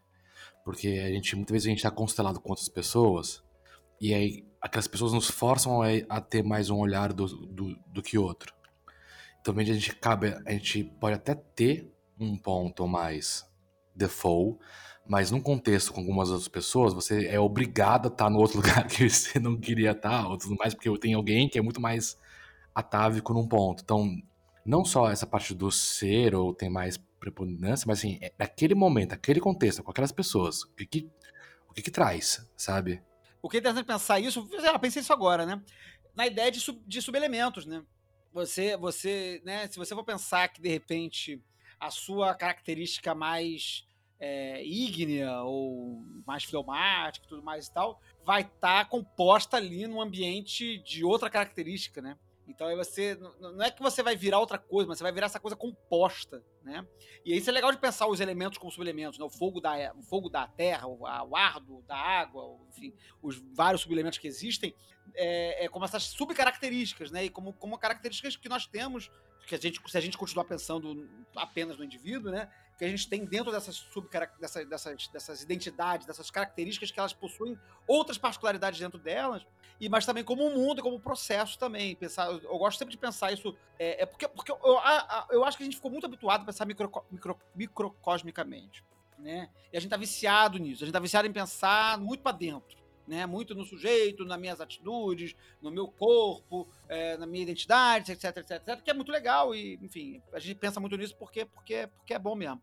Mas acho que a gente às vezes perde de- de- a dimensão de que isso pode transbordar para outros lugares, né? Fazer disso uma visão macro para outras coisas. Retornar aos gregos, retornar aos gregos e começar a pensar os elementos no mundo. Pensar, pensar os quatro elementos na experiência, pensar os quatro elementos na sua vida, pensar os quatro elementos no seu trabalho, pensar os quatro elementos na sua vida iniciática. E não só que eu tô revoltado hoje e, e brigando porque o meu fogo tá descontrolado, mas como o fogo está na vida, no mundo, né? Como a Terra está né, né, neste momento da minha existência, né? Pensar isso simbolicamente de uma forma mais macro e não apenas no seu sujeitinho na sua cabeça. E operar isso magicamente. E operar isso magicamente. Operar isso através das suas cerimônias, dos, dos seus processos iniciáticos, espirituais, trabalhar esses elementos para além de si mesmo e, e no mundo, né? No seu, claro, no seu próprio mundo. Eu não digo no mundo do mundo lá fora, né? Mas assim, para além da sua própria subjetividade, seu próprio serzinho dentro de si. Só dando uma última paradinha sobre a questão do Jung, né? Porque ele é, ele é muito taxativo no sentido de não ser determinista, né? De que ah, a pessoa nasceu com este elemento e aí a pessoa vai ser assim. Na verdade, ele, ele exemplifica muito e faz um esforço grande para é, abordar de que às vezes a, a pessoa pode é, nascer com uma aptidão para uma certa função e ela crescer numa família que não é propícia para aquilo. E aí o que vai acontecer com a pessoa? Que a pessoa vai sofrer. Se ela de repente nasce com uma aptidão muito grande para sensibilidade, para os sentimentos, e nasce na família muito racional, que as coisas são muito certinhas e muito cheias de regras, ela vai sofrer um, um, problema ali de se adaptar, né, que vai resultar em certa medida na construção da subjetividade dela, mas que não é uma coisa como horóscopo, tipo assim, ah, as pessoas de tal vertente vão ser mais assim. Eu acho que tem muito mais a ver com uma mistura alquímica, né, que é as predisposições da pessoa e o ambiente que ela cresce. Eu, eu, gente, nessa discussão assim, eu realmente não sei para onde vai. É, eu queria voltar um, um passinho no lance da GD e demais ordens esotéricas que trabalham sobre o viés elemental em alguma medida, de que. E aí, pegando o gancho de conexão com essa coisa da aptidão elemental, que é algo que não é que você nasce, como o Flávio quis cutucar, mas que é algo que se desenvolve, né? É, e de que também, como o Breno disse, tem uma questão situacional, que às vezes você é, é predominantemente de um jeito, mas que a, o meio, a natureza, te faz você ter que pender para um lado e pender para o outro, porque você tem que se adaptar à natureza, né? Mas o, o que eu gostaria de fazer um, um traçado que, que para mim é curioso, se você pegar o esquema da Golden Dawn, onde você tem que passar por quatro domínios, o domínio da terra, o domínio do ar, o domínio da água e o domínio do fogo, e que teoricamente, para que você passe de um domínio para o outro, você tem que de alguma maneira demonstrar para o seu superior que você é capaz de controlar aquela coisa em alguma medida. Porque se você não consegue controlar aquela coisa em alguma medida, você não aprendeu sobre aquele elemento, você não sabe lidar, não sabe conversar, não sabe trabalhar magicamente aquele elemento. E de que, teoricamente, o adepto é o cara que alcança o equilíbrio. Ou que ele tem as ferramentas necessárias para alcançar o equilíbrio dos elementos na hora que ele quiser.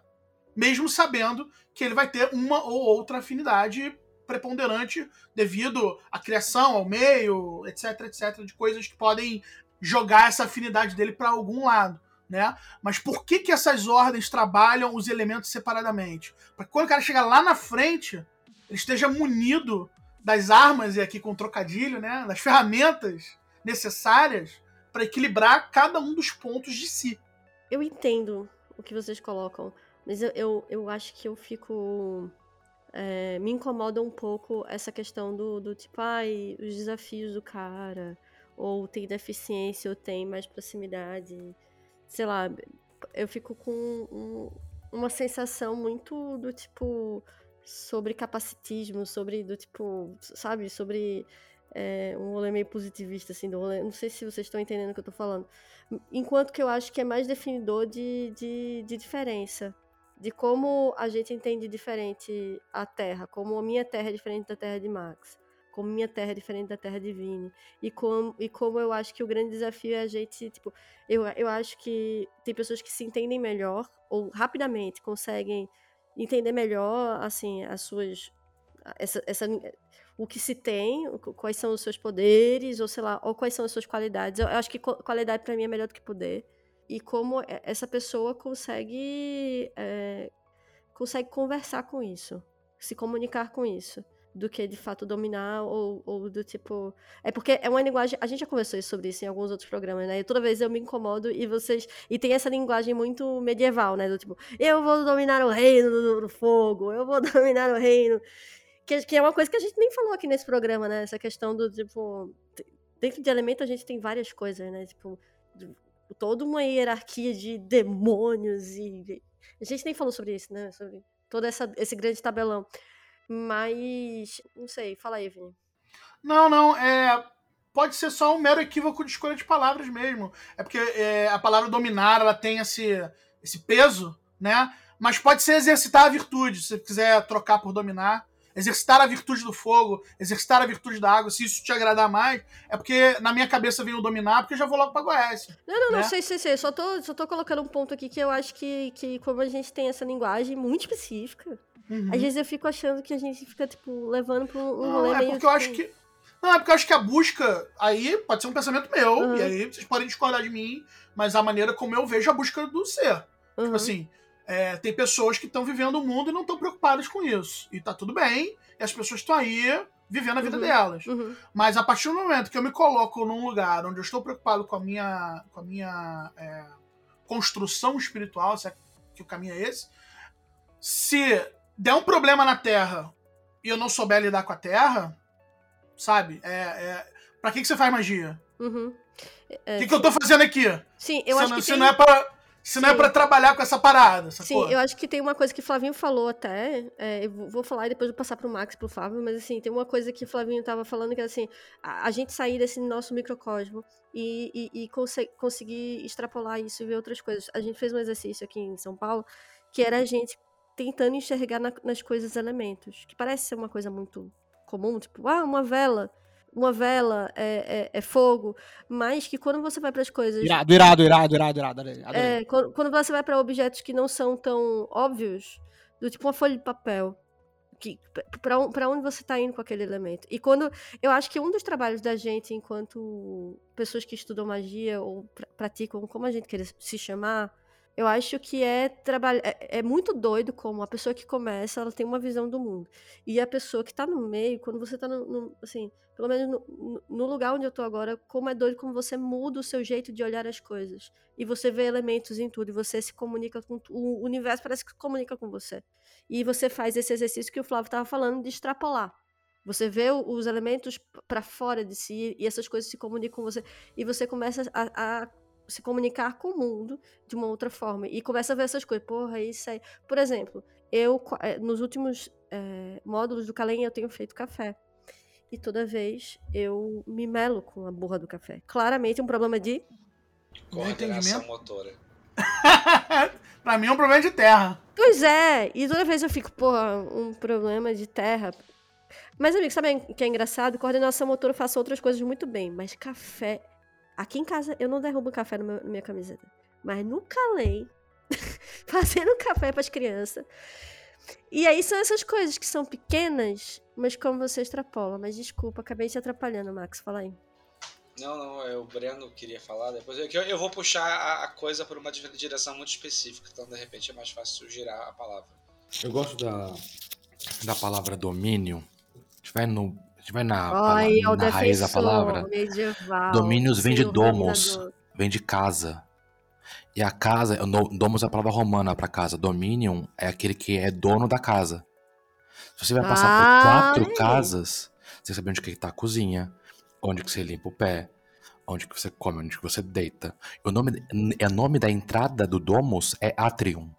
Tipo, tipo domicílio e tal, né? Então Que você chega no tem. atrium do Uhum. domus, entra, dá um rolê, eventualmente você fica dominante daquele lugar. Aí você tá feliz, você vai pro próximo. e é um novo atrium, um novo tabernáculum, é um novo cubiculum. Sabe? Você vai entrando, na, você vai conhecendo a casa. Então, se você tá no seu domo, você tá de boa. É a sua casa. Sabe onde tá tudo, sabe tá o garfo. tudo. A gente tem um, um olhar muito específico para a dominação, que vem de outros pensamentos, mas se olhar assim, de muitos desses termos vêm de, dom, de dominion, né? É onde você mora. E, e outra coisa que é interessante, exemplo, a ideia de controle, né? Se eu pegar, por exemplo, no hebraico, vem de kaf, né? Que é o que você segura. Mas quando você põe fogo em kaf, kashin é quando. Então, você quer ter controle, você quer ter energia, então quando você tem que começar a fazer isso? E sim, enfim, entrando nessa parte toda, assim, se você a gente fala pra todo mundo na parte mítica que a gente é um rei no nosso reino, cadê esse reino? Como tá esse reino? Então, tipo, não, Ai, eu, já eu sou um me renascimento do Domus aí, a gente precisa de rei. Até porque o nome da pessoa que toma conta do castelo quando o rei né, não tá é o Major Domus, é o mordomo. Então, você você precisa dar um papo com o mordomo ali pra entender que ele não é mais o chefe do lugar. Você chegou, precisa bater um papo, ficar brother do cara. Todo dia acorda um dominante e um submisso e saem de casa. ou você domina ou você é dominado. É, eu ia, eu ia, eu ia fazer uma, uma, uma provocação parecida com a do, do Breno, mas o Breno foi muito, muito mais elegante do que eu jamais seria pra fazer essa questão. A única coisa que eu, que eu acrescento é que, às vezes, às vezes é dia de harmonia, às vezes é dia de porrada. E aí, quando é dia de porrada, é dia de porrada. Tem que fazer carinho mesmo, não. O problema é que às vezes, talvez a gente excessa, exceda em dar porrada quando não tem necessidade. Mas é aquela coisa, né? é, Que a gente vai falar num programa em breve aí, né? Misericórdia em excesso deixaria prevalecer o mal e severidade em excesso é só tirania. Então, daí tem que, tem que, tem que equilibrar essa- esses, esses pratos da balança aí pro domínio, pra casa ficar equilibrada e ficar bem estabelecida. Mas eu gostei, porra.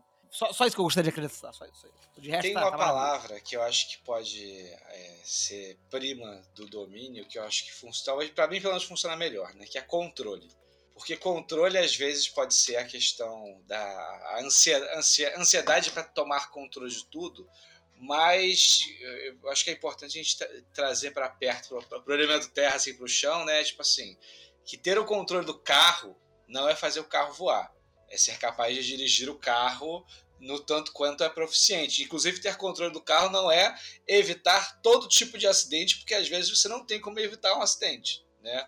É, é, assim como o controle do cavalo, essas coisas assim, não são fazer coisas sobrenaturais e para além do que é previsto, mas por outro lado, o controle daquilo do, no, crivo normal já é um domínio significativo daquele fazer, já te dá um poder em certa medida, né? Mas aí eu estou puxando a, a palavra do, do controle para fazer uma pestilência aqui, que bom que o Flávio voltou para me acompanhar nessa pestilência. Apesar desse arranjo ele não ser necessariamente elemental, no sentido de que é, o arranjo, tipo assim, ah, isso aqui são os quatro elementos e acabou, ele usa os quatro elementos para mapear a experiência. E aí eu acho que costura com o que a gente estava falando sobre trabalhar com os elementos é, de alguma forma concreta na sua vida e não meramente ficar brisando sobre os elementos, o que está faltando ou não. Né? Então, tem quatro controles que você precisa obter dentro do sistema da A, Astron Argent. Cada controle está relativo a um dos elementos. Né? E eu acho muito bacana essas categorias porque elas não são óbvias e elas são até meio confusas quando você tenta olhar para o elemento. Então, o, o, o, você cumpre a etapa da Terra quando você obtém um controle da natureza e poderes do próprio ser. Já no ar, você tem que obter um controle das fundações do próprio ser. Na água, é o teu controle das vacilações do próprio ser. E no fogo, obter um controle das atrações e repulsões do próprio ser. Então, assim, é muito distante das, tipo assim, ah, e aí no fogo você vai ter que aprender a controlar a sua vontade de mandar nas pessoas e a sua intuição. E na água você tem que controlar o sentimento. Eu acho que é quase como um quebra-cabeça que você tem que entender como que aquele elemento controla é, é, essa tarefa e de que forma você consegue construir uma harmonia entre esse controle e essa tarefa para que faça sentido você controlar ela e ela te dar acesso e fruição àquele elemento. Não sei se eu vou conseguir te acompanhar na brisa, não. Até porque eu acho que essa brisa não deve ser acompanhada. é spoiler. Mas é legal você falar isso, no sentido de que de desenha isso que a gente falou lá atrás, né? De, de, de, escapar dessas definições muito clássicas do que os elementos significam. E aí quando você chega num lugar que diz assim, ó, esse rolê aqui que você vai fazer de ar agora, você vai ter que fazer negócio de fundação do ser aí. Aí você fala, caralho, o que, que tem uma coisa com a outra? Aí você tem que pensar. aí a pessoa que vai, porra, hum, o que, que tem a ver uma coisa com a outra? Claro que, é, é, no caso específico desse grau, que tá falando de fundação, né? Ele está localizado num grau, num, num, espaço mágico lá, cabalístico, que tem a ver com o negócio de fundação também. E aí você vai ter que mistura mais coisa com assunto, né? Você fica com mais, mais, mais assunto para pensar, enfim, não só isso, como também o que você vai fazer depois, o que, que você fez antes. Enfim, vira uma, vira uma salada de, de várias referências ao redor, né? Mas eu acho que isso conecta com uma coisa que, que a Raquel falou alguns 10 minutos atrás, e que eu queria concordar discordando, de que a Raquel falou, né? Que tem o meu, a minha terra e tem a terra do Max assim, e tal, né? E tem, né? Quer dizer, a gente tem as nossas próprias, os nossos próprios elementos, enfim, a gente reconhece essas coisas de formas muito particulares. Mas não é qualquer coisa, né? Quer dizer, porque se for só a terra do Max e só a minha terra e só a sua terra, aí já deixou de ser terra. Tem alguma coisa entre tudo isso aí que a gente chama de terra. Da mesma forma que quando a gente olha para os graus da A, como o Max trouxe aí para a gente pensar, né, para quem curte esse rolê de A, é, que todo mundo está tendo uma experiência muito, muito distinta, e essa é, essa é a principal característica da Astro Argento enquanto ordem, né, todo mundo vai ter uma experiência muito distinta, mas tem uma coisa que, que não é distinta, que é igual. Então, quando você olha para o elemento, para o neófito, né, que está lá no elemento terra, pensando, pensando na, no, no, no poderes de natureza, lá, o, o, o controle disso aí, né, tem algo que é específico, que é muito terreno sobre isso, né? E eu acho que é isso que vai estar tá distinguindo as nossas experiências individuais de terra, por exemplo, né? Que a minha terra é diferente da terra da Raquel, que é diferente da terra do Vinícius e do Max, mas tem uma coisa que é essencial, e eu acho que aí, para quem tá curtindo, querendo pensar ordens, seja Astro Argento, seja Golden Dawn, ou seja outras ordens que eu sei que tem por aí que dividem seus graus em elementos, é, as chaves estão nisso aí, né? Estão nessas questões que, que acho que a gente não não acho que a gente deve ficar falando muito, porque não é objetivo, porque até porque é meio que estragar o negócio, quebrar o brinquedo. Mas esse tipo de meditação. Esse tipo de meditação sobre o que, que é que, que tem, que é tudo diferente, mas tem uma coisa que é igual. Aí é essa coisa que é igual que tem que, de repente, parar para pensar. Porque se é tudo diferente, então, então, então é outra coisa. Não é a mesma coisa. Não, eu concordo. Só queria dizer que eu pontuei isso porque a pergunta na questão, é, em questão era: as pessoas são governadas por excessos ou faltas de, de, de algum elemento específico, como, sei lá, um mapa astral, como a gente vê essa leitura, né? Então, a, a, eu fiquei pensando, brisando muito mais aí, porque eu acho que a gente precisa ler essa. Eu, eu concordo com você, eu não. Assim, eu curto uma astral, eu acho que é uma boa forma da gente se autoanalisar e, e da gente se. Do tipo tarô, sabe? Eu acho que tem um, um rolê diferente de você que, que acha que todo mundo vem igual, talvez, e aí vai se moldando. Não sei, não sei como é que é a sua visão. Mas eu acho que a gente é diferente. Mas assim, concordo com você que fogo é fogo, terra é terra, água é água e ar é ar. E o que vai ser a diversidade disso vai ser. É... Enfim. É, essas questões, do tipo, a terra que ela é uma, é uma terra fria, uma terra quente, enfim, essas coisas. Aproveitando que vocês voltaram na minha pergunta, que gerou uma, uma grande um grande debate, uma grande é, é, divagação e tudo mais, é, fica aí o exercício para o ouvinte, né? De meditar sobre cada um dos quatro elementos na sua vida e tentar perceber quais são os elementos mais ou menos afins, né? E aí, contrariando aí o Flávio Watson, né? Buscar aí um, aonde quais são os elementos mais virtuosos ou os elementos um pouco menos virtuosos e para seja através do mapa astral, do tarô, ou do seu oráculo de relevância, meditação, ritual do pentagrama, pô, ferramenta para brisar sobre isso não falta. Mas que eu acho que é um exercício interessante você tentar buscar aonde aonde que está a virtude, onde que está o equilíbrio, onde que você pode se esforçar um pouco mais, trabalhar um pouco mais é, ou não, ou você é uma pessoa extremamente equilibrada e aí eu fiquei na merda aqui. Ninguém, né? Essa pessoa extremamente equilibrada não existe. É, na, na, verdade eu ia discordar da questão de buscar a virtude, né? Mas aí eu, eu fico pensando se é algo mais particular meu ou se, se vale para as outras pessoas. Mas é porque ouvindo o Vini e a Raquel, especialmente a questão da astrologia, eu acho que talvez a gente tentar fugir do erro que é muito comum incorrer na questão astrológica, que ela é de ser um olhar só autoelogioso. Né? Ah, porque o meu Marte é assim, porque minha Vênus, porque não sei o quê. E aí a, a pessoa sempre fala naquele tom assim de estou casualmente mencionando, mas na verdade eu estou te falando como que eu sou legal e que eu quero que você goste de mim e que a gente se conecte, né? E aí eu acho que por mais eu, eu concordo que é uma coisa é uma ferramenta que dá para ter bastante autoconhecimento, né? Não acho de forma nenhuma quero condenar aqui a astrologia, mas de ter essa esse olhar que às vezes as pessoas capturam como uma coisa terapêutica e autoelogiosa e abandonam um pouco a questão da reflexão de como é que aquilo realmente opera. Né? E aí, nesse sentido que eu falei, né, de discordar um pouco do Vini da questão de trabalhar é, a virtude, porque eu vejo que no longo do tempo que eu passei trabalhando com elementos, e trabalhando até, até hoje com elementos, o bom é trabalhar com as coisas que você vacila, assim, até de novo usando o termo da A, mas assim, as coisas que você, mesmo sendo bom, você na verdade comete erros. Né? Eu acho que talvez seja isso.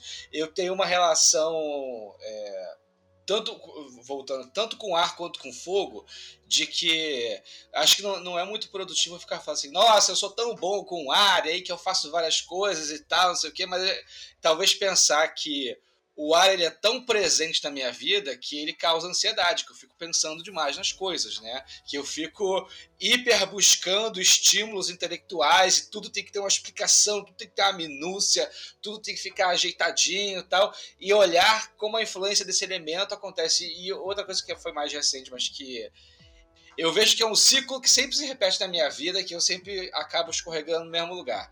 Por curtir trabalhar com fogo, eu volta e meia acabo tipo assim, faço um negócio e falo assim: ah, meu Deus, será que eu devia ter feito isso? Porque eu fui lá fazer e tal, não sei o quê. E esse fogo. Que tem... Em vez de usar o discurso épico do ah, porque eu sou um guerreiro do fogo, é tentar pensar assim.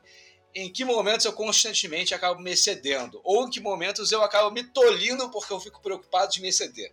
Eu acho que esses são manejos do elemento fogo que são muito mais interessantes para você trabalhar elementalmente ou dos outros elementos, né? Do que essa coisa de, ah, porque eu tenho tanto fogo que aí eu não consigo me conter e falo as coisas na cara. Mas esse é, mas aí não você... é não, né? É, desculpa. É, mas é, assim, você deu, você deu spoiler de metade da experiência que eu proponho, né? Porque é exatamente o cara meditar sobre isso para chegar nessa conclusão que você tá tendo.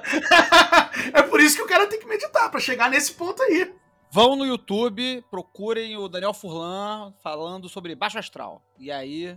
Gente, e aí melhor vídeo. melhor, melhor review vídeo. de astrologia que que 2.500 anos de, de, de, elemento produziram na, na história Mano, da humanidade. Aquilo é o melhor conteúdo de astrologia já visto. É sério, você sabe. É, se você for ler, prestar atenção na É sério, é, sim. Não, total. Não é ele fazendo texto doideira, não. É, é, tem, tem consultoria astrológica real ali sim, naquele texto. Eu vi, eu e vi, ele, amigo. E, é real, é real. É muito maravilhoso. Mas enfim. É, continuo concordando com o Max que é importante ficar olhando para as vacilações, né? Enfim, ficar olhando para as paradas esquisitas. Mas também é bom olhar para as coisas boas. É, tem que olhar pra tudo, gente. Não tem que olhar pra, só pra um lugar só também. Tem que olhar pra, pra tudo. Porque se a gente ficar só olhando pra coisa ruim, você vai ficar gótico, triste, deprimido, que nem eu. E, então, se você ficar só olhando pras coisas boas, vai ficar outra coisa, que eu não sei o que, que é. Que eu não... não, o que eu ia dizer era o seguinte: eu acho que, para além do tipo, onde você vacila, eu acho que se o objetivo da pessoa que tá praticando magia é, e uma das coisas que se diz é, tipo, porra, você precisa se conhecer. Você precisa, tipo, já que a gente teve acesso a essa maravilhosa etimologia da palavra trazida por Breno Zácaro, do domínio, do seu domicílio, de você entender cada elemento como sua casa também, e que você precisa ocupar esse espaço dessa casa. Eu adorei isso, porque agora eu posso falar sobre ocupação e sobre comunicação, assim. Enfim, que você precisa se, é, se dominar no sentido de se conhecer, eu acho que é muito menos sobre onde você vacila e muito mais porque você se conhece. E porque você quer ter mais conhecimento sobre si e, e sobre o que você é capaz. E que se o objetivo é você quebrar limites. De fazer coisas que você não faz. Assim, você ir além na arte. Tipo, eu, eu vou muito mais por aí. Assim. É, mesmo, é o mesmo pensamento, Max. Você vai dizer, é, então, estamos dizendo a mesma coisa. Mas é que eu acho que, tipo, é menos sobre a falha e mais sobre do tipo o exercício laborioso de se é, de se prestar a, a, essa grande busca de si, de se dominar. A gente, o, a gente vê nesses textos todos, né? tipo, se conheça, se domine, porque senão a esfinge vai te comer vivo e então eu, eu acho que tem muito desse exercício de você de tipo você se trabalhar e você pode conhecer coisas que você nem tá esperando. Tipo, eu nunca gostei muito da adaga, por exemplo, do A. E eu tenho problemas, pontos com A, assim. E aí, quando eu fui fazer o PAN, tem uma frase do Inapan que ele diz: a adaga corta o que ata e dói. Ó, oh, tudo cria, tudo destrói. E depois disso, a minha relação com a adaga, sobre essa coisa que corta, e sobre essa. mudou de um jeito e é, e é, no mínimo, sabe? São, as coisas são muito pequenininhas. Quando você vê, você faz um puff. Aí daqui a pouco você tá com a daga na mão, cortando tudo, e o ar tá comendo no centro, e você. O exercício é contínuo, né? Vou, vou, vou falar exercício, vou falar de exercício, e aí, mas antes eu queria falar, só, só reiterar que. Sim, muito bom, temos que nos conhecer e tudo mais e tal. E, e se conhecer inclui meter a mão na merda e meter Sim, a mão completamente, completamente. É porque eu acho que o vacilo. Sujona, é. passar para limpar a bunda. Também inclui, inclui limpar a bunda, não é só ler livro, né? Inclui, não, inclui né, fazer as coisas, sim. limpar o banheiro. Sim, assim, o, porque eu tô é porque eu acho que a, a gente fica muito no, no, numa preocupação com o erro, assim. Eu acho que a gente uhum. tem que se chafurdar no erro. E chafurdar no, o vacilo não deve ser do tipo, ai, porque eu vacilei. Não, pô, você só vai vacilar. Uhum. Tipo, você só vai ficar do tipo. é, é, o domínio é, é, é, é, o que é o estranho, assim, sabe? Do tipo. Era esse meu ponto, muito. Mas, mas aí, eu, a, pra, pra, uma pergunta que eu acho que, que ficou faltando uma, uma última coisa que eu acho que ficou faltando pra gente falar desse programa, assim. É o que, o que que a gente pode fazer praticamente pra trabalhar os elementos. Pra além de retomar nota do pentagrama. Não vale dizer mais retomar nota do pentagrama. E não vale meditar no elemento, porque a Raquel já falou isso no início do programa. então, sei lá, eu queria saber, assim, eu, eu, eu, é, eu vou dizer o que eu faço pra trabalhar com. Que é uma coisa bem idiota, assim, não vou falar nada sobrenatural, não. Mas que, que é uma coisa que eu passei a fazer esse ano e que, que é quase o que a Raquel falou, só vou roubar no, no- no objeto. Mas é quase o que a Raquel disse. É, mas, mais, mais, menos, menos elegante do que a Raquel propôs, que eu acho que, é, que ela propôs é muito elegante de você olhar a- a- o, o objeto da- do elemento, né? Tipo a chama, a pedra, né? A água e tal. Eu acho isso muito elegante. O que eu faço é meditar nos ases. Eu fico com frequência meditando nos ases. Eu quero, ah, vou meditar essa semana sobre o elemento fogo. Eu pego o ás de paus, o ás de bastões, de, do tarot de Tó, e medito sobre a imagem do tarot de Tó no, no ás. E às vezes eu faço uma invocação, alguma coisa assim, nem sempre. Às vezes eu faço só meditação.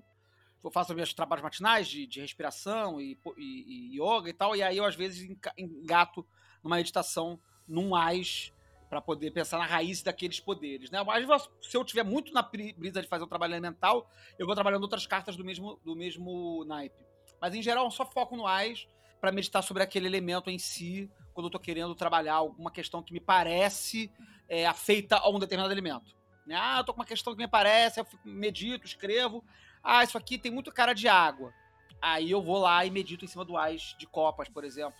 Ou incluo meditações sobre o AIS de copas em outros trabalhos que eu esteja fazendo com o elemento água. O que, que vocês fazem aí com, com o trabalho elemental? Quem mais aí tem alguma prática que gostaria de compartilhar? Então, recentemente eu tive uma série de questões aí é, relacionadas ao elemento terra. E depois de uma longa meditação, porque na verdade tem a- o lance de você é, perceber o elemento. Que às vezes não fica claro. Porque, por exemplo, se você tem um problema no trabalho, é um problema no trabalho prático ou é um problema na maneira como você se relaciona com as pessoas? Ou te falta conhecimento no trabalho? Porque cada uma dessas coisas, como você tinha citado, é como se fosse um subelemento. Né? Se me falta conhecimento no trabalho, é um problema da ar da terra. Se eu tô discutindo com as pessoas sendo rancoroso no trabalho, é, um, é, uma, é um vício do fogo na terra. Então eu passei por um período é, com vários problemas em vários aspectos da terra, em linhas diferentes. E aí fiquei meditando sobre esses problemas até chegar nesse no centro. Falei, cara, é terra. É claramente terra. Eu estou com a minha terra zoada e eu preciso fazer um trabalho de terra. E aí, como, como eu leio e pratico muita coisa ao mesmo tempo, o que eu achei adequado na época foi fazer a sala da Golden Dawn de terra. Então eu peguei o texto da abertura de sala lá do Grau da Terra, da Golden Dawn, e fiz todos os cargos sendo eu mesmo. Uma vibe meio lá Chique Cícero, né? Então eu peguei lá o Ritual da Terra, fiz a abertura do, da Sala da Terra, é, aqui, no meu altar aqui de casa. E aí coloquei os elementos que me remetem à Terra ali no altar, coloquei um sacrifício para a Terra, pertinente aos gnomos, que são seres da Terra.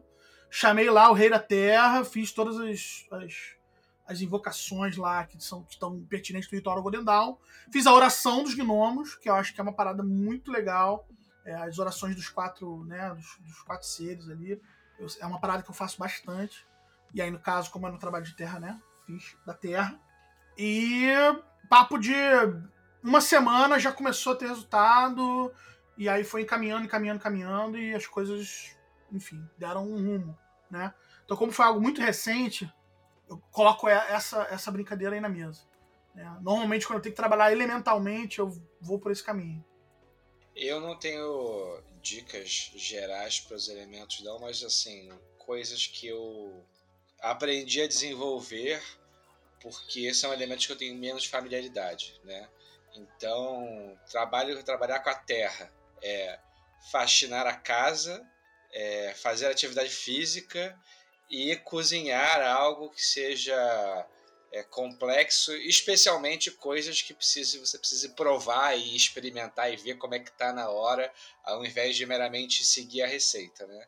É, e coisas com a água, é, pintar e música, né? Mas assim, quero esclarecer que o lance, né, quando, quando eu digo isso, não é, é produzir algo belo.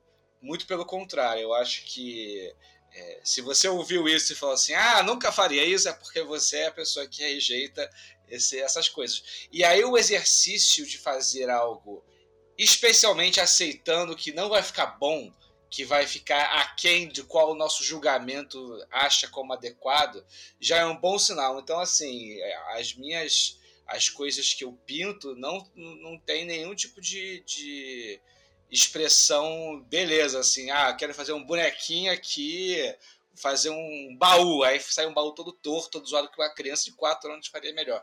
Mas se relacionar com isso, com as cores, com o papel, com a tinta, com a coisa se manifestar e, e o tipo de coisa que ela de reação que ela promove, eu acho que são coisas que eu demorei muito tempo é, titubeando e fugindo, e me afastando, e que agora que eu me entreguei, eu vejo que assim, eu continuo fazendo com baixíssima proficiência, mas eu vejo quanto que tem de impacto enquanto uma ferramenta para trabalhar o elemento. É, so, em tudo que foi dito, mas dá uma outra ideia também, às vezes quando eu estou confuso, e para mim confuso assim, é quando eu sei que eu tenho todas as informações que eu preciso, mas elas não estão concatenando, sabe? Eu sento e ponho o nome do problema, aí eu vou vendo por por cada por cada parâmetro, né? O que, eu tenho disso aqui que é de terra? O que eu tenho disso aqui que é de ar? Qual é a minha relação com isso? Qual é a minha relação com aquilo? E vou meio que fazendo um, um decantamento da situação. Depois eu releio tudo que eu, que eu escrevi e às vezes estão boas ideias, às vezes a gente só sente e chora no cantinho. Mas, mas para analisar a confusão, para mim é muito bom. É, eu achei super interessante o que o Max falou, porque eu também tenho essas brincadeiras, não brincadeiras, mas essas meditações no cotidiano. Por exemplo, tomar banho é um trabalho de água, lavar louça é um trabalho de água, cozinhar é um trabalho de terra, e esse tipo de coisa. E assim, fazer café é um trabalho de terra, por exemplo como a gente já tinha conversado sobre isso. E eu acho que isso muda um pouco a perspectiva. Mas para além disso, eu acho que é, eu acho que as pessoas menosprezam o ritual maior do pentagrama. Eu acho que é um trabalho maravilhoso para altar, para qualquer coisa, assim. O ritual maior do pentagrama, eu acho um trabalho muito massa, que se feito com frequência, tipo, porra, que negócio da hora. É, e eu acho que tem umas outras coisas, tipo, eu fiquei no ano, acho que ano passado, eu fiquei fazendo um, negócio chamado Terra Coro. E era um, um processo de, é, de uma galera de dança. E eles trabalhavam só com elemento terra. Nesse, nessa, nessa edição estavam trabalhando só com elemento terra. E nesse ano eu cantei terra, eu fiz exercícios de teatro com terra, eu fiz música para terra, era tudo com terra. E e, e é muito doido como tipo, é, pode ser tão amplo essa sua esses exercícios assim que sei lá, cara, muito doido, né? Fiquei pensando, é tanta coisa que a gente faz, né?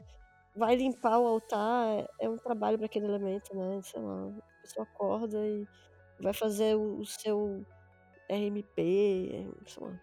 É muito, é, é, tudo é muito possível, né? Então acho que é isso, né, minha gente? Mais alguém tem alguma coisa para dizer? Esse programa que a gente achou que ia ser super suave aí. A gravação deu duas horas, mas sei lá, vai ficar com uma hora e meia. A gente promete que vai ter mais conteúdo ainda sobre ainda sobre o mesmo tema. Que doido, né? A gente passou aqui brisando, falamos pouquíssimo sobre todas as hierarquias e, e correlações possíveis dos elementos. A gente não falou de nada de elementos. se você parar pra pensar, a gente não ficou brisando assim, né? E aí, se você estiver procurando é, esse tipo de informação, vá para o programa lá inicial de armas mágicas, porque esse sim a gente fica brisando sobre elementos. Assim, a gente não, pessoas que estavam aqui antes, eu acho que Flavinho é a única. Não, Flavinho e Max, acho que talvez é, são as únicas pessoas dessa mesa que ainda. Meu Deus, como o programa muda, né? Mas eu fui fazer a busca, são os episódios número 6 e 7. Ó, número 6 e 7, episódios 6 e 7. Se você tá afim desse tipo de informação do tipo o fogo queima, quais são a, a, o bastão, é, vá lá, porque é ali que vai ter. Agora, se você quiser brisar com a gente sobre essa coisa de história e magias cerimonial, então você participou do programa certo. E é isso, a gente promete que vai ter um outro programa aí que a gente não vai dizer agora o que é, mas que também vai ter uma, uma, uma relação com esse. Enfim, é isso. Tomara que vocês tenham gostado. Você, vou deixar aqui para cada um fazer as suas últimas colocações, frases de efeito ou qualquer coisa que queiram dizer. E vamos lá, vou chamar então primeiro Breno Zácaro. Abra seu coração. É, obrigado pela, pela companhia dos, da audiência. E não vai ser dessa vez que a gente vai tentar encaixar o triângulo no quadrado nos três elementos da cabala com os quatro grego. Fica de exercício para o leitor. e é isso aí, pessoal. Valeu. Vinícius. Conhece a ti mesmo, conhecerá o universo e os deuses. Filosófico. Max Sirius. Falando das coisas que a gente não aproveitou nesse programa, faltou o trocadilho elementar, meu caro Watson. Puta que pariu, real. Ainda bem que você pegou a tempo, mano. Obrigado, Max. Alguém tinha que jogar essa bola todo Porra, o programa inteiro pensando nisso, velho. Ninguém vai falar isso, ninguém vai falar isso, não é possível. Genial, genial, genial. Brilhou. E esse valeu todo o programa inteiro, assim. Bota o Flávio com aquele capzinho de Sherlock É o nome desse programa. Elementar, meu caro Watson. É o nome desse programa. Fechou, já é. Não vai ser esse programa. Vai ser sim. E aí, tu, Flavinho? É... Elementar, meu caro Watson? Elementar. Vocês sabem que eu tive um programa de web rádio chamado Elementar, né? Durou sete edições. Passa isso pra continuar, não. mas era maneiro. Ué, Vou trocar umas músicas doidas lá. E aí, o que eu ia falar é o seguinte: é, a gente ficou brisando muito sobre o que, que a gente. O que, que são os elementos, né? Mas sem falar sobre o que eles são de fato, né? Tipo assim. A gente ficou falando das propriedades do fogo, das características da água, de como invocar as ondinas, né? E as salamandras. Não sei. A gente não ficou nesse, nesse debate, a gente ficou no debate mais brisando sobre, né, o que, que a gente faz com isso aí e tal, que eu acho que era meio que, que isso aí mesmo que a gente queria fazer. E aí, nesse outro programa aí, que, que vai aparecer, de repente a gente vai. Eu acho que não, acho que a gente vai continuar brisando mais ainda do que a gente brisou nesse programa. Desculpa, galera, é isso aí que a gente pra oferecer. É brisa. E quem não gosta, é, sei lá, manda mensagem dizendo que não gosta e dizendo aqui que a gente tem que fazer, a gente aceita. É, e as minhas considerações finais é isso, cara. Eu acho que os elementos são muito importantes, isso é óbvio. É, Eu só acho que a gente tem que prestar atenção no que não é óbvio sobre os elementos, que é escapar um pouco dessa leitura muito rasa de que os elementos são ju- justamente tudo que a gente não falou dos elementos aqui, né? Essa, essa perspectiva mais imediata de que o elemento, essas características, pipipipopopó, e trabalhar os elementos, pensar os elementos como essas coisas um pouco mais é, densas, um pouco mais profundas, um pouco mais específicas, que eles podem trazer pra gente pro nosso trabalho mágico. É isso aí. É isso aí, o nosso instrutor de magia de- de- do módulo elemental, né? Você, trouxe foi, essa- você, você é nossa instrutora, você deu o nosso curso em São Paulo. É, muito bom, gente, dar esse módulo. É um dos mais gostosinhos, né? É muito divertido. É, mas é isso, acho que a gente já cobriu bem é, o que a gente estava se prestando a fazer hoje. E é isso, pela união dos, dos seus poderes, eu sou o Capitão Planeta. E 93, fiquem bem. Está em cinco pessoas. É! Estamos em cinco e não distribuímos o elemento pra ninguém aqui, hein? Olha só, tá? Caralho! Genial, Tá certo, genial. isso mesmo. Mas é isso, fechou. 93, minha gente. Terra!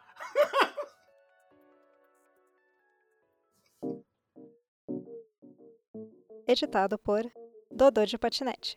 twitter.com barra Dodô de Patinete.